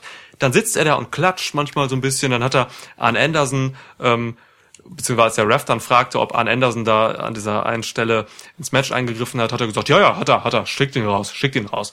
Also er war weder auf der, weder ganz klar auf der Seite des Faces so, sondern hat einfach so sein Ding gemacht. Und das fand ich halt geil, weil es war halt wirklich kein peinlicher Celebrity-Spot. Und damit war schon alles für mich äh, cool. So. Ja, das halt, das- also ich, ich glaube dem, also egal, ob das jetzt gescriptet war oder nicht. Also ich kann mir auch vorstellen, dass er genau, außer das Gern, ähm, bei allen anderen Momenten genau das gemacht hat, was er machen sollte. Das ist aber auch egal, weil es wirkte natürlich. So, also di- di- dieses, dieses ganze Verhalten von ihm wirkte einfach wie halt so ein Mann, millionenschwerer Profisportler, der seine Karriere, also der ja wirklich so eine absolute Ikone ist. Das ist alles auch schon ein paar Jährchen her und alles cool so. Und der kommt dann nochmal zurück und kriegt ein bisschen viel Geld dafür, da so einen Titel zu präsentieren. Naja, und dann setzt er sich da halt hin und macht sich einen Spaß draus. Ungefähr so stelle ich mir das halt vor, wie man sich das dann halt anguckt, wenn man damit eigentlich gar nicht so viel zu tun hat, aber echt viel Geld dafür kriegt. So. Ja. Was soll er denn auch sonst machen? So. ähm, Insofern, selbst wenn es gescriptet ist, ist es wundervoll. Voll. Also total gut, hat dann nachher den Titel präsentiert, war auch alles cool. Ähm, ja, ich hätte noch gerne gesehen, dass er irgendwen umgehauen hätte, passierte nicht. Ja. Äh, Ja. Jake Roberts oder so. Aber Finde ich aber, finde ich aber dann auch gut, weil ich meine, äh, wenn, wenn der halt gerade so aus der Rente zurückkommt und wirklich im Gespräch ist, ob der nicht nochmal boxen könnte, Ja. dann finde ich es ganz geil, dass der sich bei einem Schaukampf-Event nicht dazu hinreißen lässt, am Schaukampf teilzunehmen, sondern eben ein echter Kämpfer bleibt. Ja, du? guter Punkt, guter Punkt, ja. Ja. Ja, ich bin ich, So, und stimmt. Äh, und trotzdem, äh, das, das Finish, dass das jetzt so komisch war, war halt auch nicht seine Schuld. Sein, sein Flex war, war okay. Aber es hat sowohl Arn Anderson hat für seinen Teil des Spots, wegen dem er dann letztendlich äh, des Ringes verwiesen wurde, als auch dann Jake Roberts für seinen Teil des Spots, als er mit der Schlange wieder rauskam, denn auch Jake Roberts wurde ja, obwohl er nichts getan hat, des Ringes verwiesen, einfach nur der Fairness halber. Ja. Na, wobei er hat den Ref abgelenkt. Ähm, äh, als er dann wieder rauskommt. Das hat auch alles bisschen zu lange gedauert, weil die Herren halt auch einfach schon ein bisschen älter sind alle. Ja. Ähm, äh, ich, hätte man auch ohne machen können, ehrlich gesagt. Also weißt du, es hat dem Match ja jetzt nicht, nicht gut oder schlecht getan. Das, also das Finish hätte genauso stattfinden können, wenn sie beide noch da gestanden hätten. So weißt du, es war halt einfach ein bisschen, bisschen gehaltlos und dadurch ein bisschen gefühlte Zeitverschwendung, weil es eben so elend langsam war. Aber gut, äh, meinetwegen, äh, mach halt, wenn du meinst. Ja. Ja, auf jeden Fall, also ähm, Cody ist natürlich jetzt jemand, also beide können mit diesem Titel jetzt erstmal äh, gut was anfangen. So, ne? Ähm, ich glaube, wir hatten beide auf Lance Archer getippt, ist das richtig? in Preview? ja, ja. Ähm, ja, weil es einfach, ja, es ist, es ist schon so ein bisschen cheesy, Cody jetzt den Titel zu geben, natürlich. Ähm, wir hätten uns gewünscht, dass Cody jetzt durch eine Niederlage hier halt irgendwie so ein, du hast das noch ausgeführt in der Preview, so ein, so ein Knick bekommt im Charakter oder so. Und dann hätte man hier vielleicht sogar einen Heel-Turn forcieren können, so. Ähm, Den, den wünschst du dir wiederum seit einigen Episoden. ich wünsche mir den schon so, weil ich einfach weiß, Ja. wie gut ähm, Cody und Brandy als Heel-Tandem funktionieren. So, das, das will ich einfach Ja. wieder sehen. Aber ich verstehe total, dass man Cody jetzt hier bei AEW gerade als als Top-Face braucht. So, das ist ähm, äh, ne, das ist ein Problem im Wrestling, dass Faces halt äh, immer ein schweres Standing haben und Cody macht das halt super. Der ist als Face extrem over. Ähm, also ne, in den Details von Cody, da hast du noch mehr Probleme als ich mit so, aber ich habe, ich sehe diese Probleme auch so mit seinem wirklich sehr heldenhaften Charakter so, das Amerikanische da drin auch und so. Ähm, aber er kommt halt gut an und deswegen verstehe ich, dass man ihn als Face jetzt halt eben auch mit diesem Titel losschickt. So. Ja, ich, ich verstehe es und ich verstehe es nicht. Äh, ich verstehe es nicht auf, also so im, äh, im größeren Bild hätte ich gesagt, man hat mehr davon, wenn man Cody einfach noch länger damit ringen lässt, dass er halt diesen Antrieb hat, einen Titel zu tragen und es klappt und klappt nicht. So, ich mag einfach und auch die Amerikaner lieben so ähm, Emporkömmling-Stories. So, ne? Nun ist Cody natürlich keiner, aber wenn er erstmal für eine Weile der Gebeutelte ist, dann kannst du ihm diese Geschichte halt geben. Und äh, da, da finde ich, hat man Potenzial verschenkt, indem er halt bei der erstbesten Gelegenheit, nachdem er halt äh, gesagt hat, er kann Stipulation bedingt nicht mehr um den AEW ähm, Titel antreten, ähm, hat er jetzt halt einfach, wie gesagt, bei der ersten Gelegenheit den nächstbesten Titel gewonnen. Und das ist schon vielleicht zu einfach. So, das habe ich auch in der Preview gesagt. Cody wäre zu einfach und das finde ich auch immer noch. Ähm, plus, ich habe so ein klein wenig das Gefühl, dass man halt jetzt Lance Archer mit riesen Impact reingeholt hat und durch alles hat durchmähen lassen, nur damit Cody jetzt krass aussieht. Und das ist so ein, so ein, so ein ekliges Geschmäckle, weißt du? Ich finde das nicht so schlimm, weil ähm, eben dieses, dieses Gebeutelte, diese Beutelphase, die hatte er halt eben durch diese ganze Sache mit MJF, wo er verloren hat und dann eben nicht mehr mit dem Titel antreten konnte. Deswegen war das für mich schon einfach jetzt die, die Phase, wo er unten war, die du gerade genau erklärt hast oder die weiterhin wünscht. So. Ähm, Ja. Von daher finde ich es okay, dass er aus dieser Phase heraus jetzt den Titel bekommt. So, ja. Ja, passt. Also finde ich auch. Ne? Wie gesagt, ich kann damit auch länger leben. So, äh, könnt, wollen wir einen Schnitt machen unter dieses Match? Ja, ich glaube, wir Gut. können hier einen Schnitt machen. Die nächsten beiden Matches, da kommen wir, glaube ich, relativ schneller durch, oder? Ich wollte gerade so eine Überleitung machen, wie äh, ich hätte ne, mit Cody als Gebeutelter hätte ich noch länger leben können. Viel länger hätte ich mit Penelope Ford gegen Chris Deadlander nicht leben können. Als die acht Minuten, die es lang war. Okay. Aber Ähm, bitte, führ doch aus. Ja, Ford gegen Statlander. Penelope Ford hat hier ähm, äh, Britt Baker ersetzt, die sich verletzt hat bei der letzten Dynamite. Ähm, macht für mich Sinn, ist halt der nächste Heel, Ja. den du aus der Women's Division nimmst und hier reinpackst. Äh, total, total sinnvoll. Mm. Das Match an sich ist auf der Card eigentlich nicht so sinnvoll. Weiß nicht, brauche ich nicht. Also zwischen Statlander, Statlander und Baker gab es ein bisschen was so. Ford und Statlander, weiß ich nicht. Ja, ist jetzt halt auf der Card gewesen. Kurzes Match. Mm. Ich muss sagen, viel länger hätte ich es auch nicht gebraucht. Ich fand es aber jetzt auch nachdem, also wir haben ja über Chris Statlander sehr viel geredet. Ich hatte einen Rant in unserer Preview über sie, ähm, über, also der Rookie-Rant. Ähm, ich fand das Match tatsächlich okay. Ich hatte keine Erwartung. Es war kein gutes Match, aber ich fand es okay in den Ansprüchen, die ich an dieses Match gesetzt habe. So, Ja. ähm, ja, äh, also Statlander hat weniger verkackt, als sie sonst macht. Sie hatte auch nicht so viel Zeit. Ähm, Ja. Ihr, Aber, ihr Suicide also- Dive war gut. Komm schon. Ihr Suicide Ja, Dive ja, war ja. gut. Schöner Dive. Wo- Wobei, wenn du einen Suicide Dive machst, wo dann der Kommentator noch sagen muss, ah, da hat sie vielleicht aber auch leicht übersprungen. das, ist aber schon gemein. Das aber schon gemein. Aber es sah schon gut aus dadurch. Ja. Ja, ja, ja, auf jeden Fall, auf jeden Fall. Ähm, womit ich gar nicht leben kann, sind halt so, wenn man einen Top Rope Move machen will und dann einfach kerzengerade runterspringt, um auf den ausgestreckten Bein äh, der Gegnerin zu, also hochgestreckten Bein der Gegnerin zu landen, um dann so ein quasi so einen Tritt gegens Kinn zu sellen. Das sieht zu keiner Sekunde nach einer irgendwie gemeinten Aktion von Chris Statlander aus und ähm, der Impact, den sie dort zählen will, äh, wäre halt so gefühlte 30 Zentimeter weiter unten gewesen. das war schon. Aber ganz ehrlich, das war auch wirklich die einzige Aktion von Chris Deadlander, wo ich so, äh, wo ich nun äh, wieder so diese Rookie-Gedanken an dein dein Rant hatte. Ähm, ich fand eher Penelope Ford echt unterwältigend. So, also Ja, keine ja. Ahnung. Ihre Strikes sahen so harmlos aus, wie Ja. sie Chris Statlander da so in den Seilen hatte und halt so ihr ausgestrecktes Bein in sie reinschiebt, Mhm. so relativ langsam und dann auch äh, dann danach halt so ein Strike mit dem Arm zeigt und so und ähm, diese Headshots auf ihr Knie, das war auch alles sehr vorsichtig.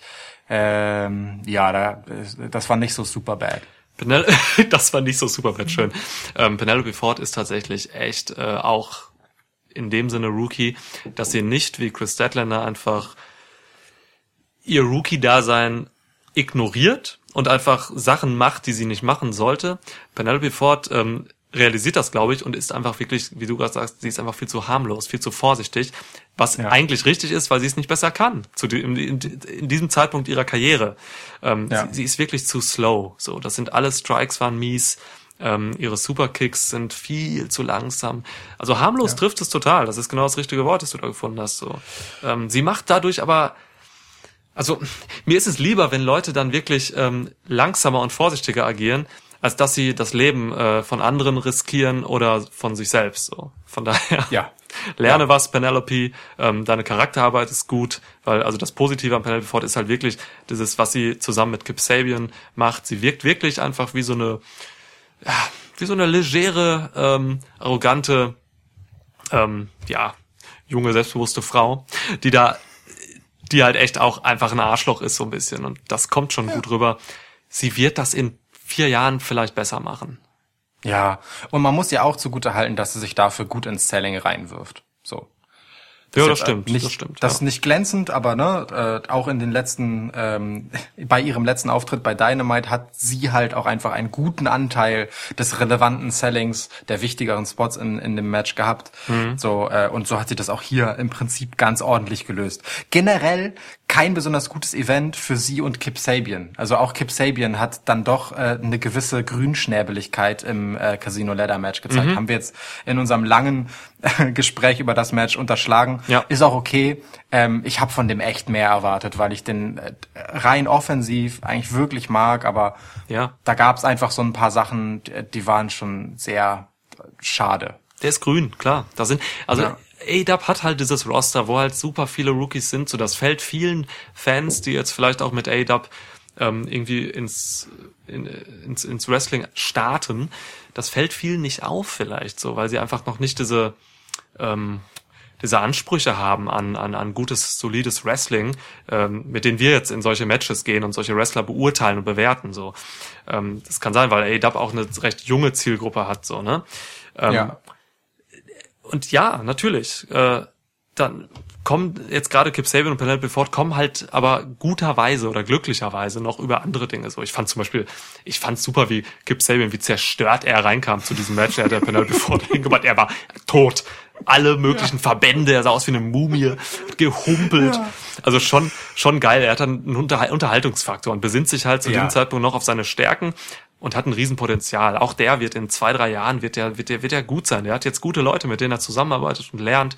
Ähm, sein Match gegen Kenny Omega zum Beispiel, da, vor Monaten, da hat man gesehen, der kann was. Und wenn er den richtigen Gegner, der ihn so ein bisschen führt und so, dann kann der auch, dann kann der auch ein richtig gutes Match wresteln. Aber wenn du Richtig. jetzt halt irgendwie in so einem Multiman-Match bist und oh, nee, dann äh, ist es schon schwierig. Aber ey, die haben alle noch Zeit, so, das gebe ich denen. Ja, genau, Punkt. Ähm, Finde ich, finde ich total wichtig, das festzustellen. Und ich ähm, möchte auch herausheben, klar kann man jetzt unzufrieden sein mit so einem Showing, weil man mehr von ihm erwartet hätte. Oder auch von Penelope Ford. Ähm, aber ich find's gut, dass sie auf dieser Bühne die Gelegenheit haben. Weil, ähm, also gerade Kip Sabian jetzt nach dem Kenny Omega Match, da bin ich ganz bei dir, ähm, ihm im Prinzip im nächsten Schritt so ein Match zu geben, in dem er mehr Verantwortung selbst trägt, weil in so einem Multiman-Match du halt für deine Spots einfach, äh, wie gesagt, ne, stärker zuständig bist, weil du nicht von einer anderen Person durchs Match gezogen wirst. ja. Ähm, das ist total okay und das ist mega wichtig für ihn, das zu lernen. Er wird sich halt äh, seinen Leiterspot angucken, wo er halt sich dreimal zu oft nach unten umguckt, nicht richtig auf der Leiter landet, wieder zurück draufkriechen muss, um den nächsten Spot zu äh, sellen zu können. So, das wird er sich angucken. Er wird sich schwarz ärgern darüber und er wird es beim nächsten Mal besser machen und das ist völlig okay, denn nur dadurch wird er halt ein geiler Wrestler. Ja, voll, voll. So, Cooler Meta-Talk über die AEW-Rookies gerade bei, bei diesem Match. Ja. ja. Ne? Ähm, Statlander gewinnt das Ding mit einer ähm, Big Bang Theory am Ende, also ihr Package Pile Driver. Ja. Ähm, ja, hätte schlimmer sein können. Ähm, Haken drüber, nächstes Match. Genau, war, war okay. So, das nächste Match wäre, wenn es nach Sean Spears gegangen wäre, gar kein Match geworden, denn der kam einfach so in einem Anzug raus. ja.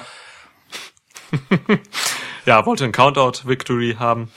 Ja, ich fand diesen Taunt von ihm schon sehr, sehr geil. Also wie er äh, halt überrascht ist davon, dass äh, die Musik ertönt von, von Dustin Rhodes und dann halt so nach einer gewissen Zeit, die er das völlig übers hält, so und einfach die ganze Zeit nervös mit dem Kopf zittert, als wäre es das Schlimmste auf der Welt, sich dann grinsend zur Kamera hindreht äh, und halt entlarvt, dass er ähm, ja das im Prinzip so angeleiert hat, dass es so passiert, bevor er Aubrey ähm, Edwards dazu auffordert, den Ja. Count zu starten. Fand ich äh, sehr, sehr herrlich, sehr, sehr schön. Seine Mimik ist seine größte Stärke, definitiv. Ja. Was er da bringt. Du hast ihn, glaube ich, als Soziopath bezeichnet zuletzt. Äh, also, oder soziopathisches Lächeln, was er dann so hat. Das ist schon, Ja. das ist schon cool. So, ähm, ne? ich, also ich bleib dabei, er ist ein B-Plus-Player im Wrestling. Ähm, aber ja, er, er macht das schon gut.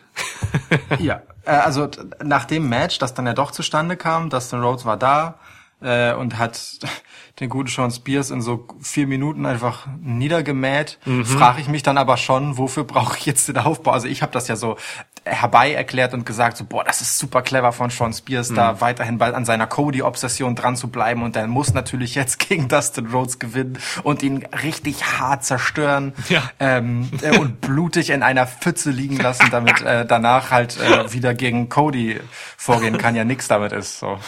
Sean Spears sieht echt aus wie ein mieser Loser gerade. Ja, es war ein Squash. Ähm, also ihm wurde, ihm wurde wirklich wörtlich der Hintern versohlt von Dustin Rhodes.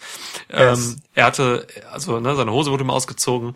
Ähm, ich, JR hat irgendwann zwischendurch gesagt, Spears denkt jetzt mit Sicherheit, dass er in, eine, in einem Casting für einen Gefängnisfilm sitzt, weil er weil ihm halt wirklich die Hose ausgezogen wurde und dann noch die Unterhose runtergerissen wurde, halb. Ähm, Ja. Es gab noch diese, diese Demütigung, dass äh, Sean Spears eine Unterhose trägt, wo vorne ein Kopf von Tully Blanchard drauf ist. Was Auf zur Hölle? dem, ja, auf da, wo der Pimmel ist. ja, Ich weiß auch nicht, was das soll. auf seinem Also, Spear. Deswegen heißt er Spears. ja, Ja. ja. Jetzt Also, wisst ihr auch, wo der ähm, Name herkommt. Genau, jetzt wurde Sean Spears schon überraschend stark der Lächerlichkeit preisgegeben und ich weiß noch nicht so richtig, was ich damit anfangen soll. Aber wir wissen immerhin, dass äh, seine Behauptung, dass Dustin Rhodes seine Karriere beendet habe, nicht richtig ist. immerhin. Ja, immerhin. Mehr habe ich zu dem Match nicht zu sagen. Ich auch nicht. Okay. So, Nyla Rose gegen Hikaru Shida. Hikaru Shida. Ja, um äh, ein No Disqualification Match und davon haben die beiden auch reichlich Gebrauch gemacht, um äh, den AW Women's Title. ja. Wie Ähm. fandst du's als ähm, jemand, der verliebt in Hikaru Shida ist? Hatte sie nicht Punkt. ein schönes neues Ringgear mit ihrem schwarzen Ja, Lederrock? Ja, hatte sie. War wirklich cool, oder? Also ich fand's, Ja. äh, ich fand's gut. Vorher war sie so ein bisschen so eine so eine Light-Version von Asuka. Ähm, pff, ja, ich gut. Ja, Ähm, das, sie sah, sie sah mit, also das meine ich jetzt wirklich anerkennend, weil ich solche Referenzen mag. Sie hätte genauso halt auch einfach in irgendeinem Tekken-Spiel stehen können. Voll, voll, ja. ja, So eine böse Version von Jun. so, ja, schön. Ähm, du, äh, ich muss dir überraschenderweise sagen, dass dieses Match äh, für mich eine positive, ja, eben Überraschung war. Ich fand das Match stark. Das ist verrückt. Also, äh, äh, weißt du, da sprechen wir am Anfang noch drüber. Boah, also ich fand hier schon so ein paar Sachen überraschend und wir äh, fanden das gleiche überraschend. Also keine weiteren Überraschungen. Krass. Okay. Ja. Also, Geht mir ne, genauso. wie gesagt, ich, es, es, gab, es gab von mir einen heftigen Rant in der Preview zu diesem äh, Event über die Women's Division. Und Ja. ähm, jetzt für, zu diesem Championship-Match habe ich wenig Negatives zu sagen. So, da kam schon echt viel rüber. Es waren plausible Phasen dort zu sehen. Ähm, es gab gute Aktionen. Nyla Rose hat nichts verkackt. Ähm, Shida hat ihre, ja, Shida hat, ja, die Ansprüche sind immer noch relativ niedrig. Deswegen, also ich spreche jetzt nicht auf hohem Niveau. Ähm, Shida hat ihre, ihre Strikes gut gesetzt, so. Die haben sich was vorgenommen, diese beiden Mädels. Mm, Und da kam einfach was Gutes bei raus. Sie haben diese No Disqualification Rule ausgenutzt. Ähm, es gab schöne Aktionen draußen. Ähm, alter Schwede, ich hatte Spannung am Ende. Also ich wusste am Ende wirklich nicht, ähm, wer gewinnt, nachdem ich in der Preview noch klar gesagt habe, in dieser relativ chaotischen Women's Division, ähm, da macht, da bringt man jetzt nicht noch mehr Unruhe rein und wechselt hier den Champ. Was hat man gemacht?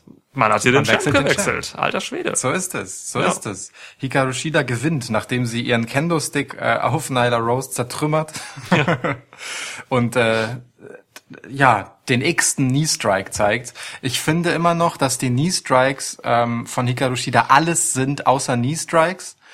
Also ich weiß nicht, die, die, die Kameramänner und Regieleute von AW haben einfach ein beachtliches Talent dafür, die Knee-Strikes von Hikaru Shida aus genau den Winkel zu zeigen, in dem man halt einfach sieht, dass sie wirklich nicht und gar nicht mit dem Knee strikt, auch nicht in der Nähe.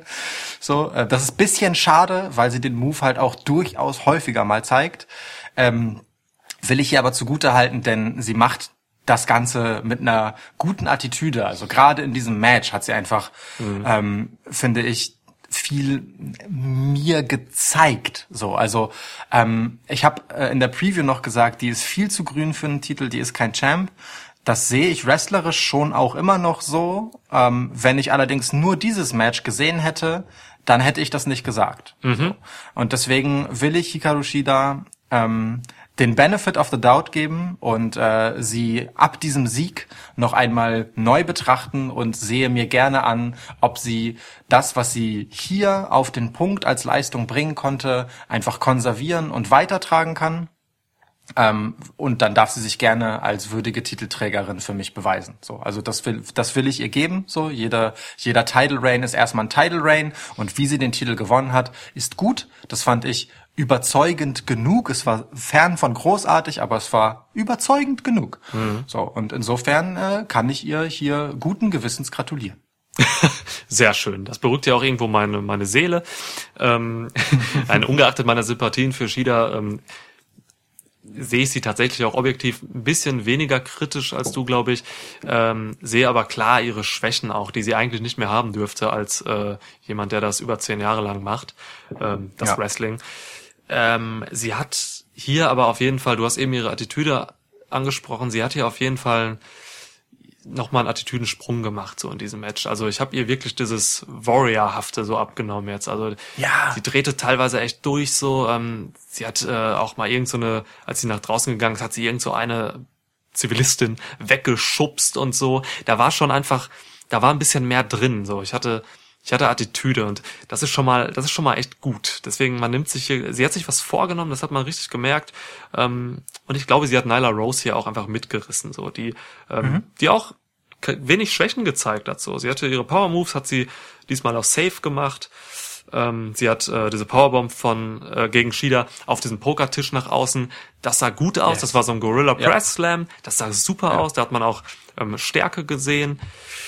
Ja, also echt Es gab, ähm, es gab diesen, es gab diesen kranken Avalanche Falcon Arrow. Von Shida So. gegen Nyla Rose, Mann, ja. Ja, ja. den muss man, also ne, da muss die gute Nyla halt auch einfach bisschen was zu beitragen, um da äh, die nötige Höhe zu erreichen für das ganze Ding. Also Ja. äh, da, da ging schon was. Das war schon, also die beiden, das muss man ja auch immer demjenigen oder demjenigen Akteur oder der Akteurin in diesem Fall, die äh, nun die Aufgabe hat, den Titel zu verlieren und einen würdigen Nachfolger für den Titel hervorzubringen, auch zugutehalten. Ne? Das ist ein scheiß Job. So, du stehst danach einfach ähm, erstmal im Company-Status schlechter da als vorher, aber es ist einfach eminent wichtig, dass du einen guten Job dabei machst, den neuen Champ zu präsentieren. Und das hat Nyla Rose gut gemacht. Und ich finde, mh, äh, d- das, das ist tatsächlich auch etwas, woran ich ähm, ihr zugutehalten kann, dass sie halt ein, äh, eine würdige Titelregentschaft hatte an dem Punkt, wo sie halt ihren Titel in Würde verliert und weitergibt. So. Hm, ja, stimmt. Deswegen hat, hat mir das tatsächlich ganz gut gefallen. So, Nyla Rose war viel kürzer Champ, als ich gedacht hätte. Ja. Aber nun gut, wenn man glaubt, mit äh, Hikaru Shida jemanden gefunden zu haben, an dem sich nun andere abarbeiten können, dann soll mir das völlig recht sein. Ja, finde ich auch. Aber ja, ja, gut. Können wir so, Gut.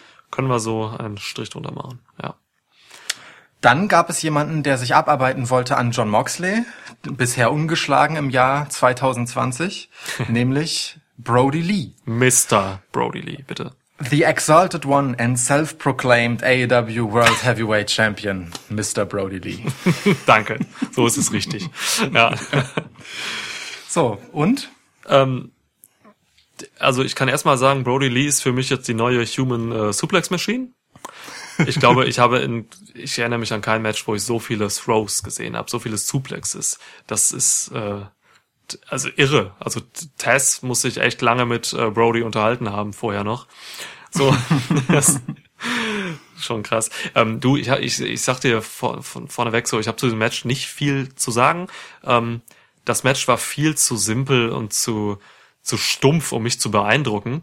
Ähm, es war total solide geworkt. Ähm, es gab hier für mich ein paar gute Moves so, aber das war mir für so ein Titelmatch viel zu wenig. Äh, Habe ich nicht viel zu, sagen. Also hat mich nicht beeindruckt, da war viel zu wenig Match-Story für mich drin. Weiß nicht, wie ging's dir? Ähm, ich fand's ähm, träge. Das habe ich schon in der Preview gesagt, dass ich den Eindruck habe, dass Brody Lee irgendwie langsamer geworden ist. Ja. Das bin ich auch in diesem Match nicht losgeworden. Ähm, ja, es, dieses Match ist halt alles, was problematisch daran ist, dass John Moxley den Titel trägt. So, ne? Also wenn der keinen Gegner hat, der ähm, der dafür sorgt, dass das Match großartig wird, dann wird es halt so mm, lala. So, John Moxley ist einfach kein exzellenter Wrestler. ähm, Er ist ein grundsolider in vielerlei Hinsicht und in mancherlei Hinsicht ist er doch durchaus fahrlässig. ähm, Ja. Ist ein großartiger Character Worker, so. Das war auch, in, da gab es auch in diesem Match nichts zu meckern. Von der Warte war das okay, auch von beiden. Ja. Anständig, alles cool. Ähm, aber es kommen hier halt schon so ein paar Sachen zusammen, die äh, wir in der Preview ja befürchtet haben. Ne? Warum bringt man Brody Lee nach einem wochenlangen Aufbau ähm, The Stark Order als dessen ja, Leader rein, als The Exalted One, lässt ihn auch durch diverse Squash- Squash-Matches man, nur um ihn dann äh, gegen John Moxley viel zu früh zu verheizen. So. Und es war klar, dass er Ähm, verliert, ja. Klar, aber es ist halt so von der Ansetzung schon schwierig, so Ja. und dass er alleine bleibt, dass der Dark Order sich da überhaupt nicht einmischt, ähm, das muss man mir bitte erklären und ich erwarte das, dass das, dass das Konsequenzen hat, ja, ähm, für den Dark Order im Umgang mit dem Dark Order, ähm, einfach weil ich diese Idee dieser Gruppierung halt von Beginn an sehr mochte und je länger das Ganze geht, desto Ja. ja, mehr Fragezeichen habe ich halt dahinter, äh, wie sehr es äh, doch gar keinen richtigen Plan gab, sondern einfach nur ein paar coole Segmente und das alles hat sich von da an verselbstständigt. So. Ja, ja, ja. Ich verstehe, ja. Du, Ähm, aber ich, ich, ich muss sagen, was ich interessant finde, ist, äh, wie das Ganze geendet hat. So, das war das, was mir das Match dann, weißt du, wo ich beim TNT-Title-Match äh, jetzt auch so vom, vom Match an sich nicht mega begeistert bin, wobei ich da viel mehr spannende Details gesehen habe als jetzt hier so. Hier habe ich wirklich auch nichts zu erzählen eigentlich. Ähm, bin ich hier mit dem Finish mehr einverstanden, beziehungsweise finde es spannender als beim TNT-Title-Match. Ja, es war halt auch total unkonventionell, ne? Also das war ein Ja. ganz besonderes Finish, finde ich. Auch die Einleitung darin. Ich, für, ich weiß nicht, wie es dir ging, aber für mich ging das Finish halt los eben mit diesem ähm, super geil gemachten Spot halt, äh, wo John Moxley einen Paradigm Shift durch die Rampe macht. Ja, So, das draußen halt, äh, zack, Paradigm Shift, zack, super gut eingebrochen, toller Move. Ähm, ja. Danach gab es noch so einen kleinen Bloodjob von Brody Lee, der blutend halt dann wieder aus, aufgestiegen ist. So. Ähm, ja, und dann gab es halt irgendwie mehrere Paradigm Shifts, die halt äh, d- Brody Lee auch gut aussehen haben, weil er ist bei dem ersten, glaube ich, bei, bei eins rausgekickt, oder? Aber, aber wie er bei eins rausgekickt ist, ja. ja. ja. Schon Und ich meine, der Paradigm Shift ist ein anständig beschützter Move, so, ne? Total. Und es gab drei Ähm, davon, ne? Das, Ja. ja.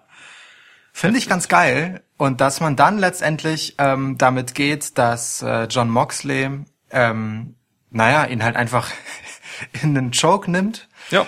In einen guten alten Schwitzkasten. Schwitzkasten. ähm, und ähm, Brody Lee auch nicht tappt, sondern äh, ohnmächtig wird, was man ein bisschen besser sellen kann, wenn man nicht mehr die Zähne so bleckt und zusammenbeißt, sondern halt einfach den Mund auch schlaff hängen lässt, egal.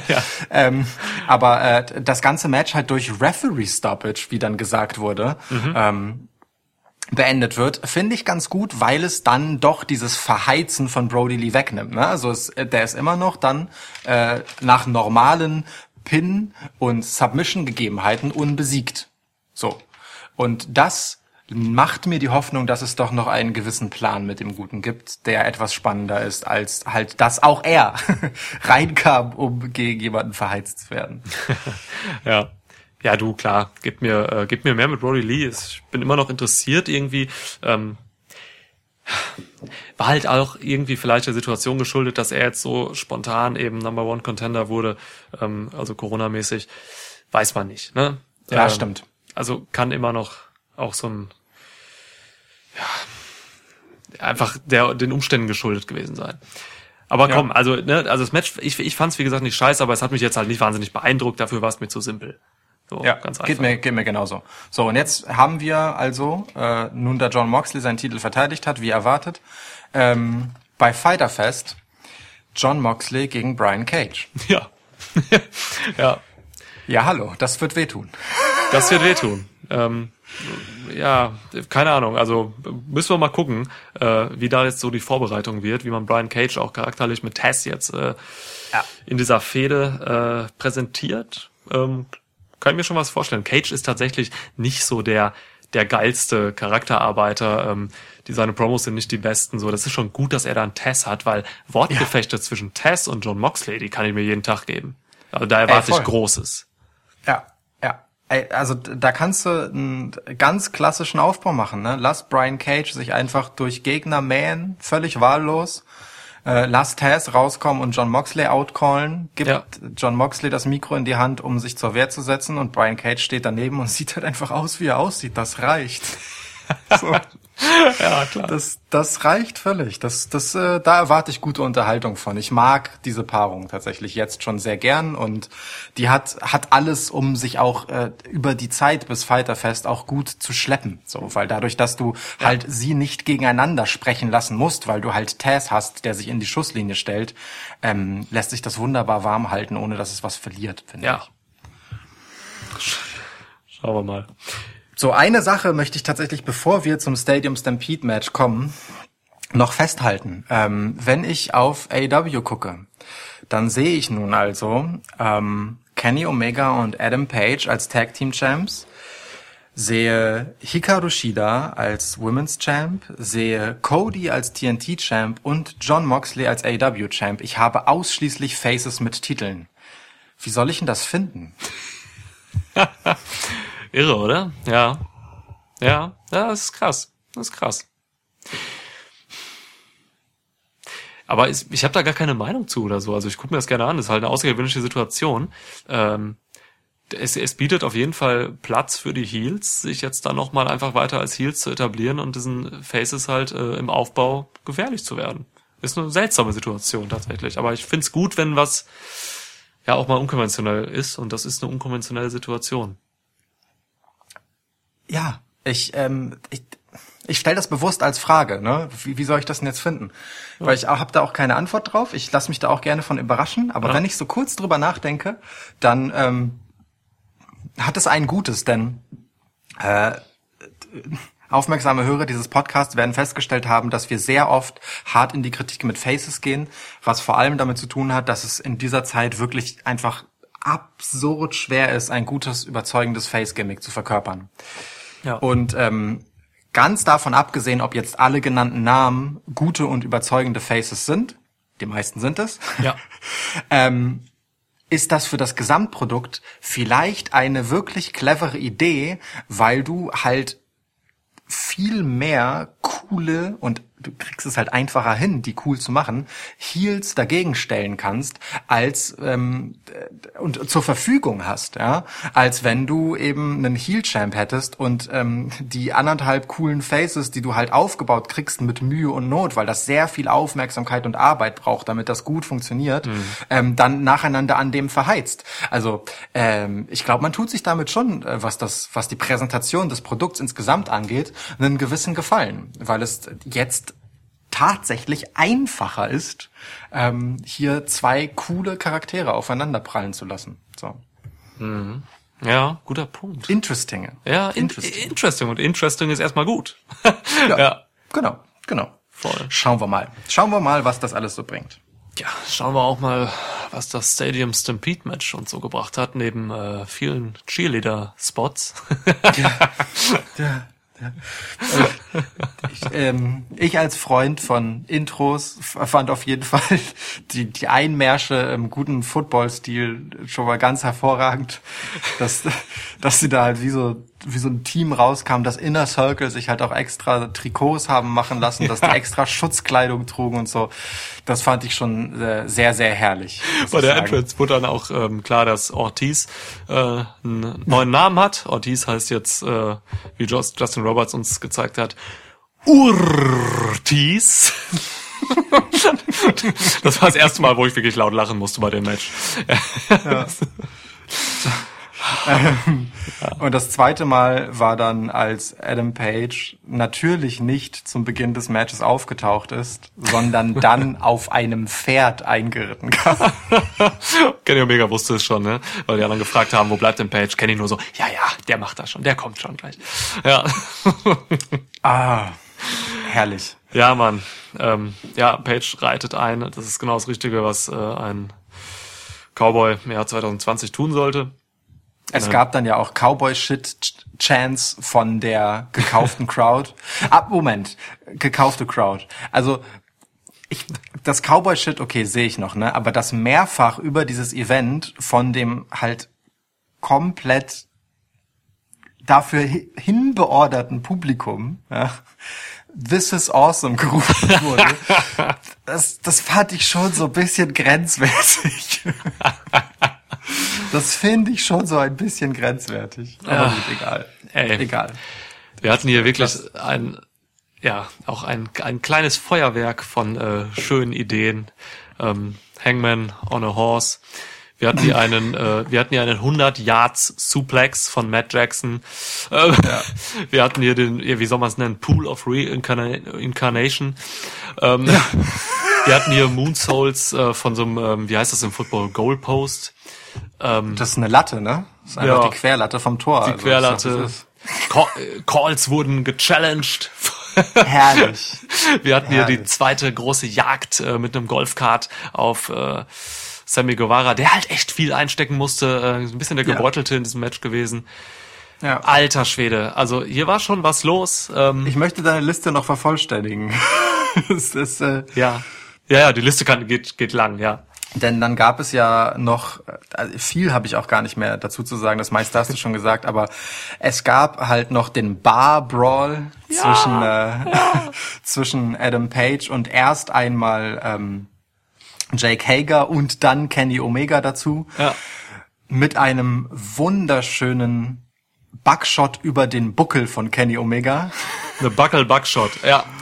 So ist es. ähm, herrlich, herrlich, wie Jake Hager dadurch über den Tresen ging und auch das Anstoßen der beiden auf der anderen Seite, auf der einen Seite halt Alki-Gimmick Adam Page und dann halt ein Glas Milch Oh. für den abstinenten Kenny Omega. Das ist herrlich. Fand ist ich wirklich so schön. süß. Also auch, Wirklich dass das süß. Match, dass dieser Brawl in der Kneipe, beziehungsweise was heißt Kneipe, ne? Allein wie absurd das ist, dass du ein Cowboy-Gimmick ähm, in dieser sterilen, äh, in diesem Thekenbereich eines Footballstadions im 21. Jahrhundert überträgst. So, ne? Diese, Das ist so absurd alles gewesen.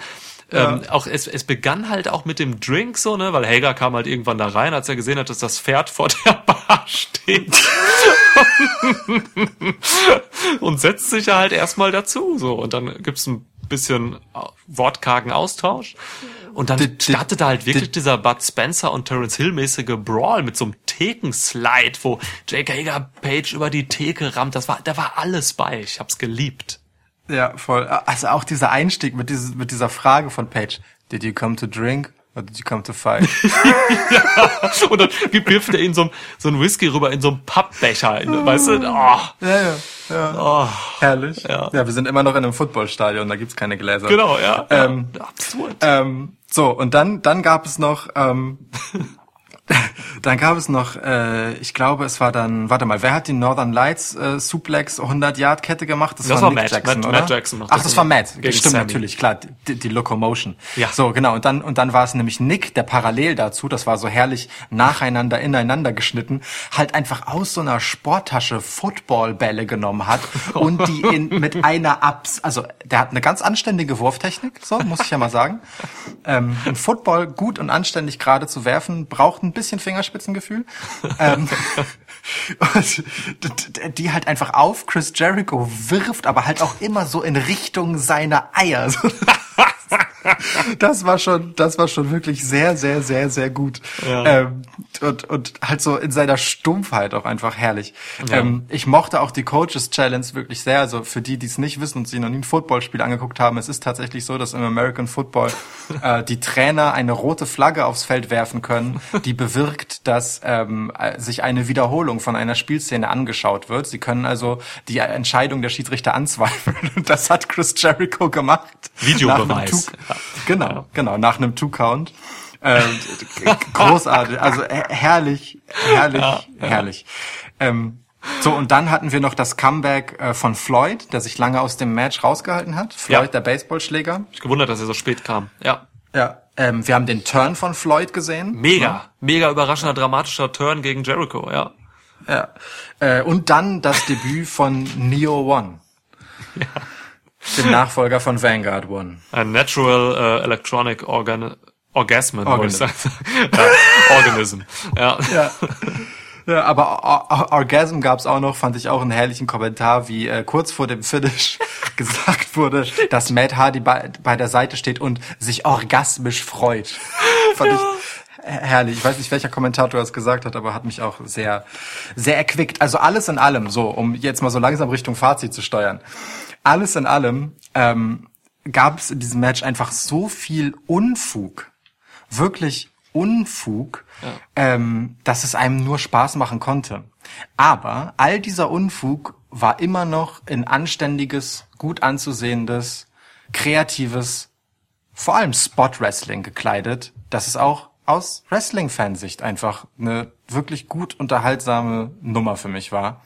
Ähm, und dazu haben auch die Kommentatoren eine Menge beigetragen, weil die haben das genau richtig eingefangen und äh, zwar wie ein Match gecallt, aber eben auch mit viel Lachen und mit viel, äh, naja, Naserümpfen über diese seltsame Scheiße, die da passiert. Also es war wirklich genau so muss man dieses Match eigentlich machen. Ich kann äh, ja da nichts Schlechtes drüber sagen. Es war eine sehr gute halbe Stunde für mich. Dem ist von meiner Seite nichts hinzuzufügen. Ich fand es wirklich, wirklich auch super unterhaltsam. Da war eben nicht dieses, ähm, ich habe es bei Money in the Bank bei dem Match, da habe ich noch so ähm, das Wort lieblos benutzt. Das war hier gar nicht der Fall. Ich, ähm, alle Beteiligten waren hier irgendwie voll dabei und hatten Bock, diesen Unfug auch wirklich zu bringen und zwar solide zu bringen in dem Sinne, dass man die Aktionen auch einfach cool darstellt und so. Das da war schon echt was bei. Die Kommentatoren, du hast sie erwähnt, zum Teil haben sie sich echt bepisst. So, das war wirklich, es war schön. Die haben das mitgetragen. Ähm, Gerade auch diese Sache mit, auch, aber auch mit so einer mit so einer ironischen Ernsthaftigkeit dann da drin, dass Excalibur zum Beispiel einfach diese Szene mit Matt Hardy in dem Pool erklärt, indem er sagt, ja, da wird wohl Wasser aus dem äh, Lake of äh, Reincarnation drin sein, so. Weil es gab halt ähm, verdammt viele Versionen von Matt Hardy, die dann auch einfach mal zwischendurch in so einem Einspieler, in so einem Bild angezeigt wurden. Classic Matt Hardy, Big Money Matt Hardy. Unfassbar geiler Unfug Wieder, einfach. wieder halt auch einfach drüber steht, Ma- Matt Hardy can hold his breath for 342 seconds. Ja, Weißt du, während Santana und Ortiz halt wiederholt versuchen, ihn im Pool zu ertränken, was halt echt nicht witzig ist eigentlich. Ja. Aber durch diese, durch diese Verpackung, dass der halt verschiedene Inkarnationen des Matt Hardy aus seiner Karriere äh, spielt, das, das herrlich, her, wirklich herrlich dämlich. Dann auch Ortiz, wie, wie er halt, in, weißt du, während Matt Hardy hüfthoch mit Wasser in diesem, ähm, im Wasser dieses Pools steht, einfach sagt, ey, ich kann da nicht reingehen, ich kann nicht schwimmen. ja. So. Und Santana einfach, was, du kannst nicht schwimmen, Mann? Ja. Don't, don't be a bendejo. Ist wirklich, also, da, sta- Ja. da war wirklich so viel äh, Liebe für dumme Details drin. Ne? Ja. Also man hat hier einfach gemerkt, hier gibt's kein, hier gibt's ein Skript, aber das Skript sagt halt einfach, lass uns einfach geilen, spaßigen Scheiß machen. So. Voll, voll. Und, äh, und in, in jeder Episode, und das fand ich die eigentliche Stärke des Matches, in, in jeder Episode, in jedem Setting, das es gab, gab es nicht nur so ein Story-Element oder einen Spot, den man machen wollte, sondern man hat sich dafür halt so zwei, drei Ideen einfallen lassen, die das Ganze gut gerahmt haben, damit es halt eben nicht einfach nur aussieht wie so ein, wie so ein Ablaufen äh, von verschiedenen, weißt du, wie so Sketche oder so, Ja, sondern ja. dass es halt wirklich auch in diesen kleinen Segmenten eine gewisse Entwicklung und eine kleine Geschichte gibt. Das war schon ganz cool. Super, super liebevolle, äh, unterhaltsame, tolle Sache, die man hier gesehen hat. So. Also genau richtig, auch in der Länge für mich und so.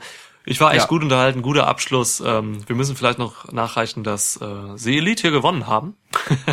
Aber das tust du auf genau die richtige Art, weil mich hat das auch so ein bisschen überfallen einfach. Also hätten die Kommentatoren nicht gesagt, naja gut, jetzt ist Sammy Guevara der Letzte, der noch steht, alle anderen wurden ausgeschaltet, hätte ich das so gar nicht realisiert, weil es einfach so, ne, so, so locker nebenbei einfach passiert ist, dass die halt alle einfach außer Gefecht gesetzt wurden. Ja, das stimmt. Ähm, Im Endeffekt, also der, der, der Finisher-Spot ähm, war ein sehr sicherer, aber auch sehr hoher One-Winged Oh ja. Angel von Kenny Omega gegen Sammy. Ähm, das ist schon krass gewesen, also ein mega sicheres Landing da unten auf so einer super Matte, aber schon ein guter One-Winged Angel, der saß halt in der Luft auch schön, so. Ja, ja. Ein One-Winged Angel vom Himmel, quasi. Ja, wirklich, ohne Ähm, Scheiß, ja. In Wirklichkeit von der Tribüne. Aber äh, ich fand fand's auch geil, dass dass sie dann dann auch ähm, gar kein Hehl daraus gemacht haben, dass äh, sie da auf etwas gut gepolstertem landen, weil Aubrey Edwards ja auch noch mit einer Leiter da drauf klettern musste, ähm, um Ja. dann den äh, den Three Count zu zählen. Ja. Ja. Toll, ja. schön. So, also irgendwie bedeutungslos so? Also weißt du es ist halt nicht so so ein super hartes krasses Badge wo wo sich äh, Inner Circle und ähm, The Elite völlig aufgerieben haben wo es super krass Story gab und es ist die große Fehde von AEW der beiden wichtigsten Stables das ist es ja eigentlich. Sondern ähm, es war halt einfach eine unterhaltsame halbe Stunde Quatsch ähm, bei der niemand ein Verlierer ist, auch wenn einer verloren hat. Und das finde Ja. ich eigentlich ganz geil. Für solche Matches doch genau richtig, klar, ja. So, Schön. Ja. schön. Aber Stadium Stampede. jetzt so rückblickend, rückblickend aufs Event, ähm, kann man, ja, kann, kann, kann ich schon sagen, dass wir durchaus äh, richtig Spaß hatten, oder? Also die meisten Matches waren, waren überzeugend. Äh, wir hatten hier echt gute Highlights dabei. Ähm, ich Ja. bin echt zufrieden mit Double or Nothing. Ich bin ähm, ein bisschen salty, weil ähm, mich halt das äh, ja das TNT-Title-Match nicht so sehr überzeugt hat. So, ich finde, bei mir steht und fällt halt auch immer sehr viel mit dem Finish. Ne? So, ähm, da bin ich bisschen salty, weil ich das halt cooler für den Titel gefunden hätte, wenn es anders ausgegangen wäre und bisschen anders gemacht gewesen wäre. Aber das ist okay, äh, will ich jetzt nicht so schlimm finden. Sehr traurig bin ich bei dem Casino Ladder Match nach wie vor so. Ähm, ich glaube, aber da war mit der kurzfristigen Verletzung von Phoenix wahrscheinlich auch einfach ein bisschen äh, besiegelt, dass das ähm, ja nicht so werden konnte, wie sich das wahrscheinlich alle Beteiligten gewünscht hätten. Ah, davon abgesehen haben aber wirklich diverse, also hat eigentlich nichts unterliefert. Ähm, und es gab positive Überraschungen. Und insofern kann man, denke ich, insgesamt zufrieden sein mit Double or Nothing. Ja. Cool. Ja. Und im Endeffekt, wir haben zwei neue Champs. Ne? Wir haben zwei neue Champs und einfach ein massiv interessantes Debüt von Brian Cage mit Taz an seiner Seite. Also insofern, ich bin gespannt, was jetzt passiert. Und wie ich das so oft sage, wenn ich gespannt bin, wie es weitergeht, dann hat das Event ja erstmal alles richtig gemacht. Dem ist nichts hinzuzufügen. Ja. Dann machen wir das halt nicht. Oder? Also Ja, machen wir können wir die Ja. Folge ja hier beenden an der Stelle. Wir verabschieden uns kurz einmal. Total. Oder? machen, was wir wollen. Ja, Ja. dann- Unser Podcast. Machen wir das. Ja. Dann äh, sagen wir Tschüss und äh, Ich glaube, ich sage heute mal nicht Tschüss. da, uh, krass. Ja, ich habe gerade überlegt, so. Edgy. Ja, ich lasse es mal einfach. Ja. Hey, Hilton Niklas. Ja, du. Ey. Okay, ich bin gespannt, wie das Publikum reagiert. Ähm, Ja, das ist ist mir doch scheißegal. boah, Alter, das ist richtig ein Heal, wie er im Buch steht. Ne? Es geht hier um mich.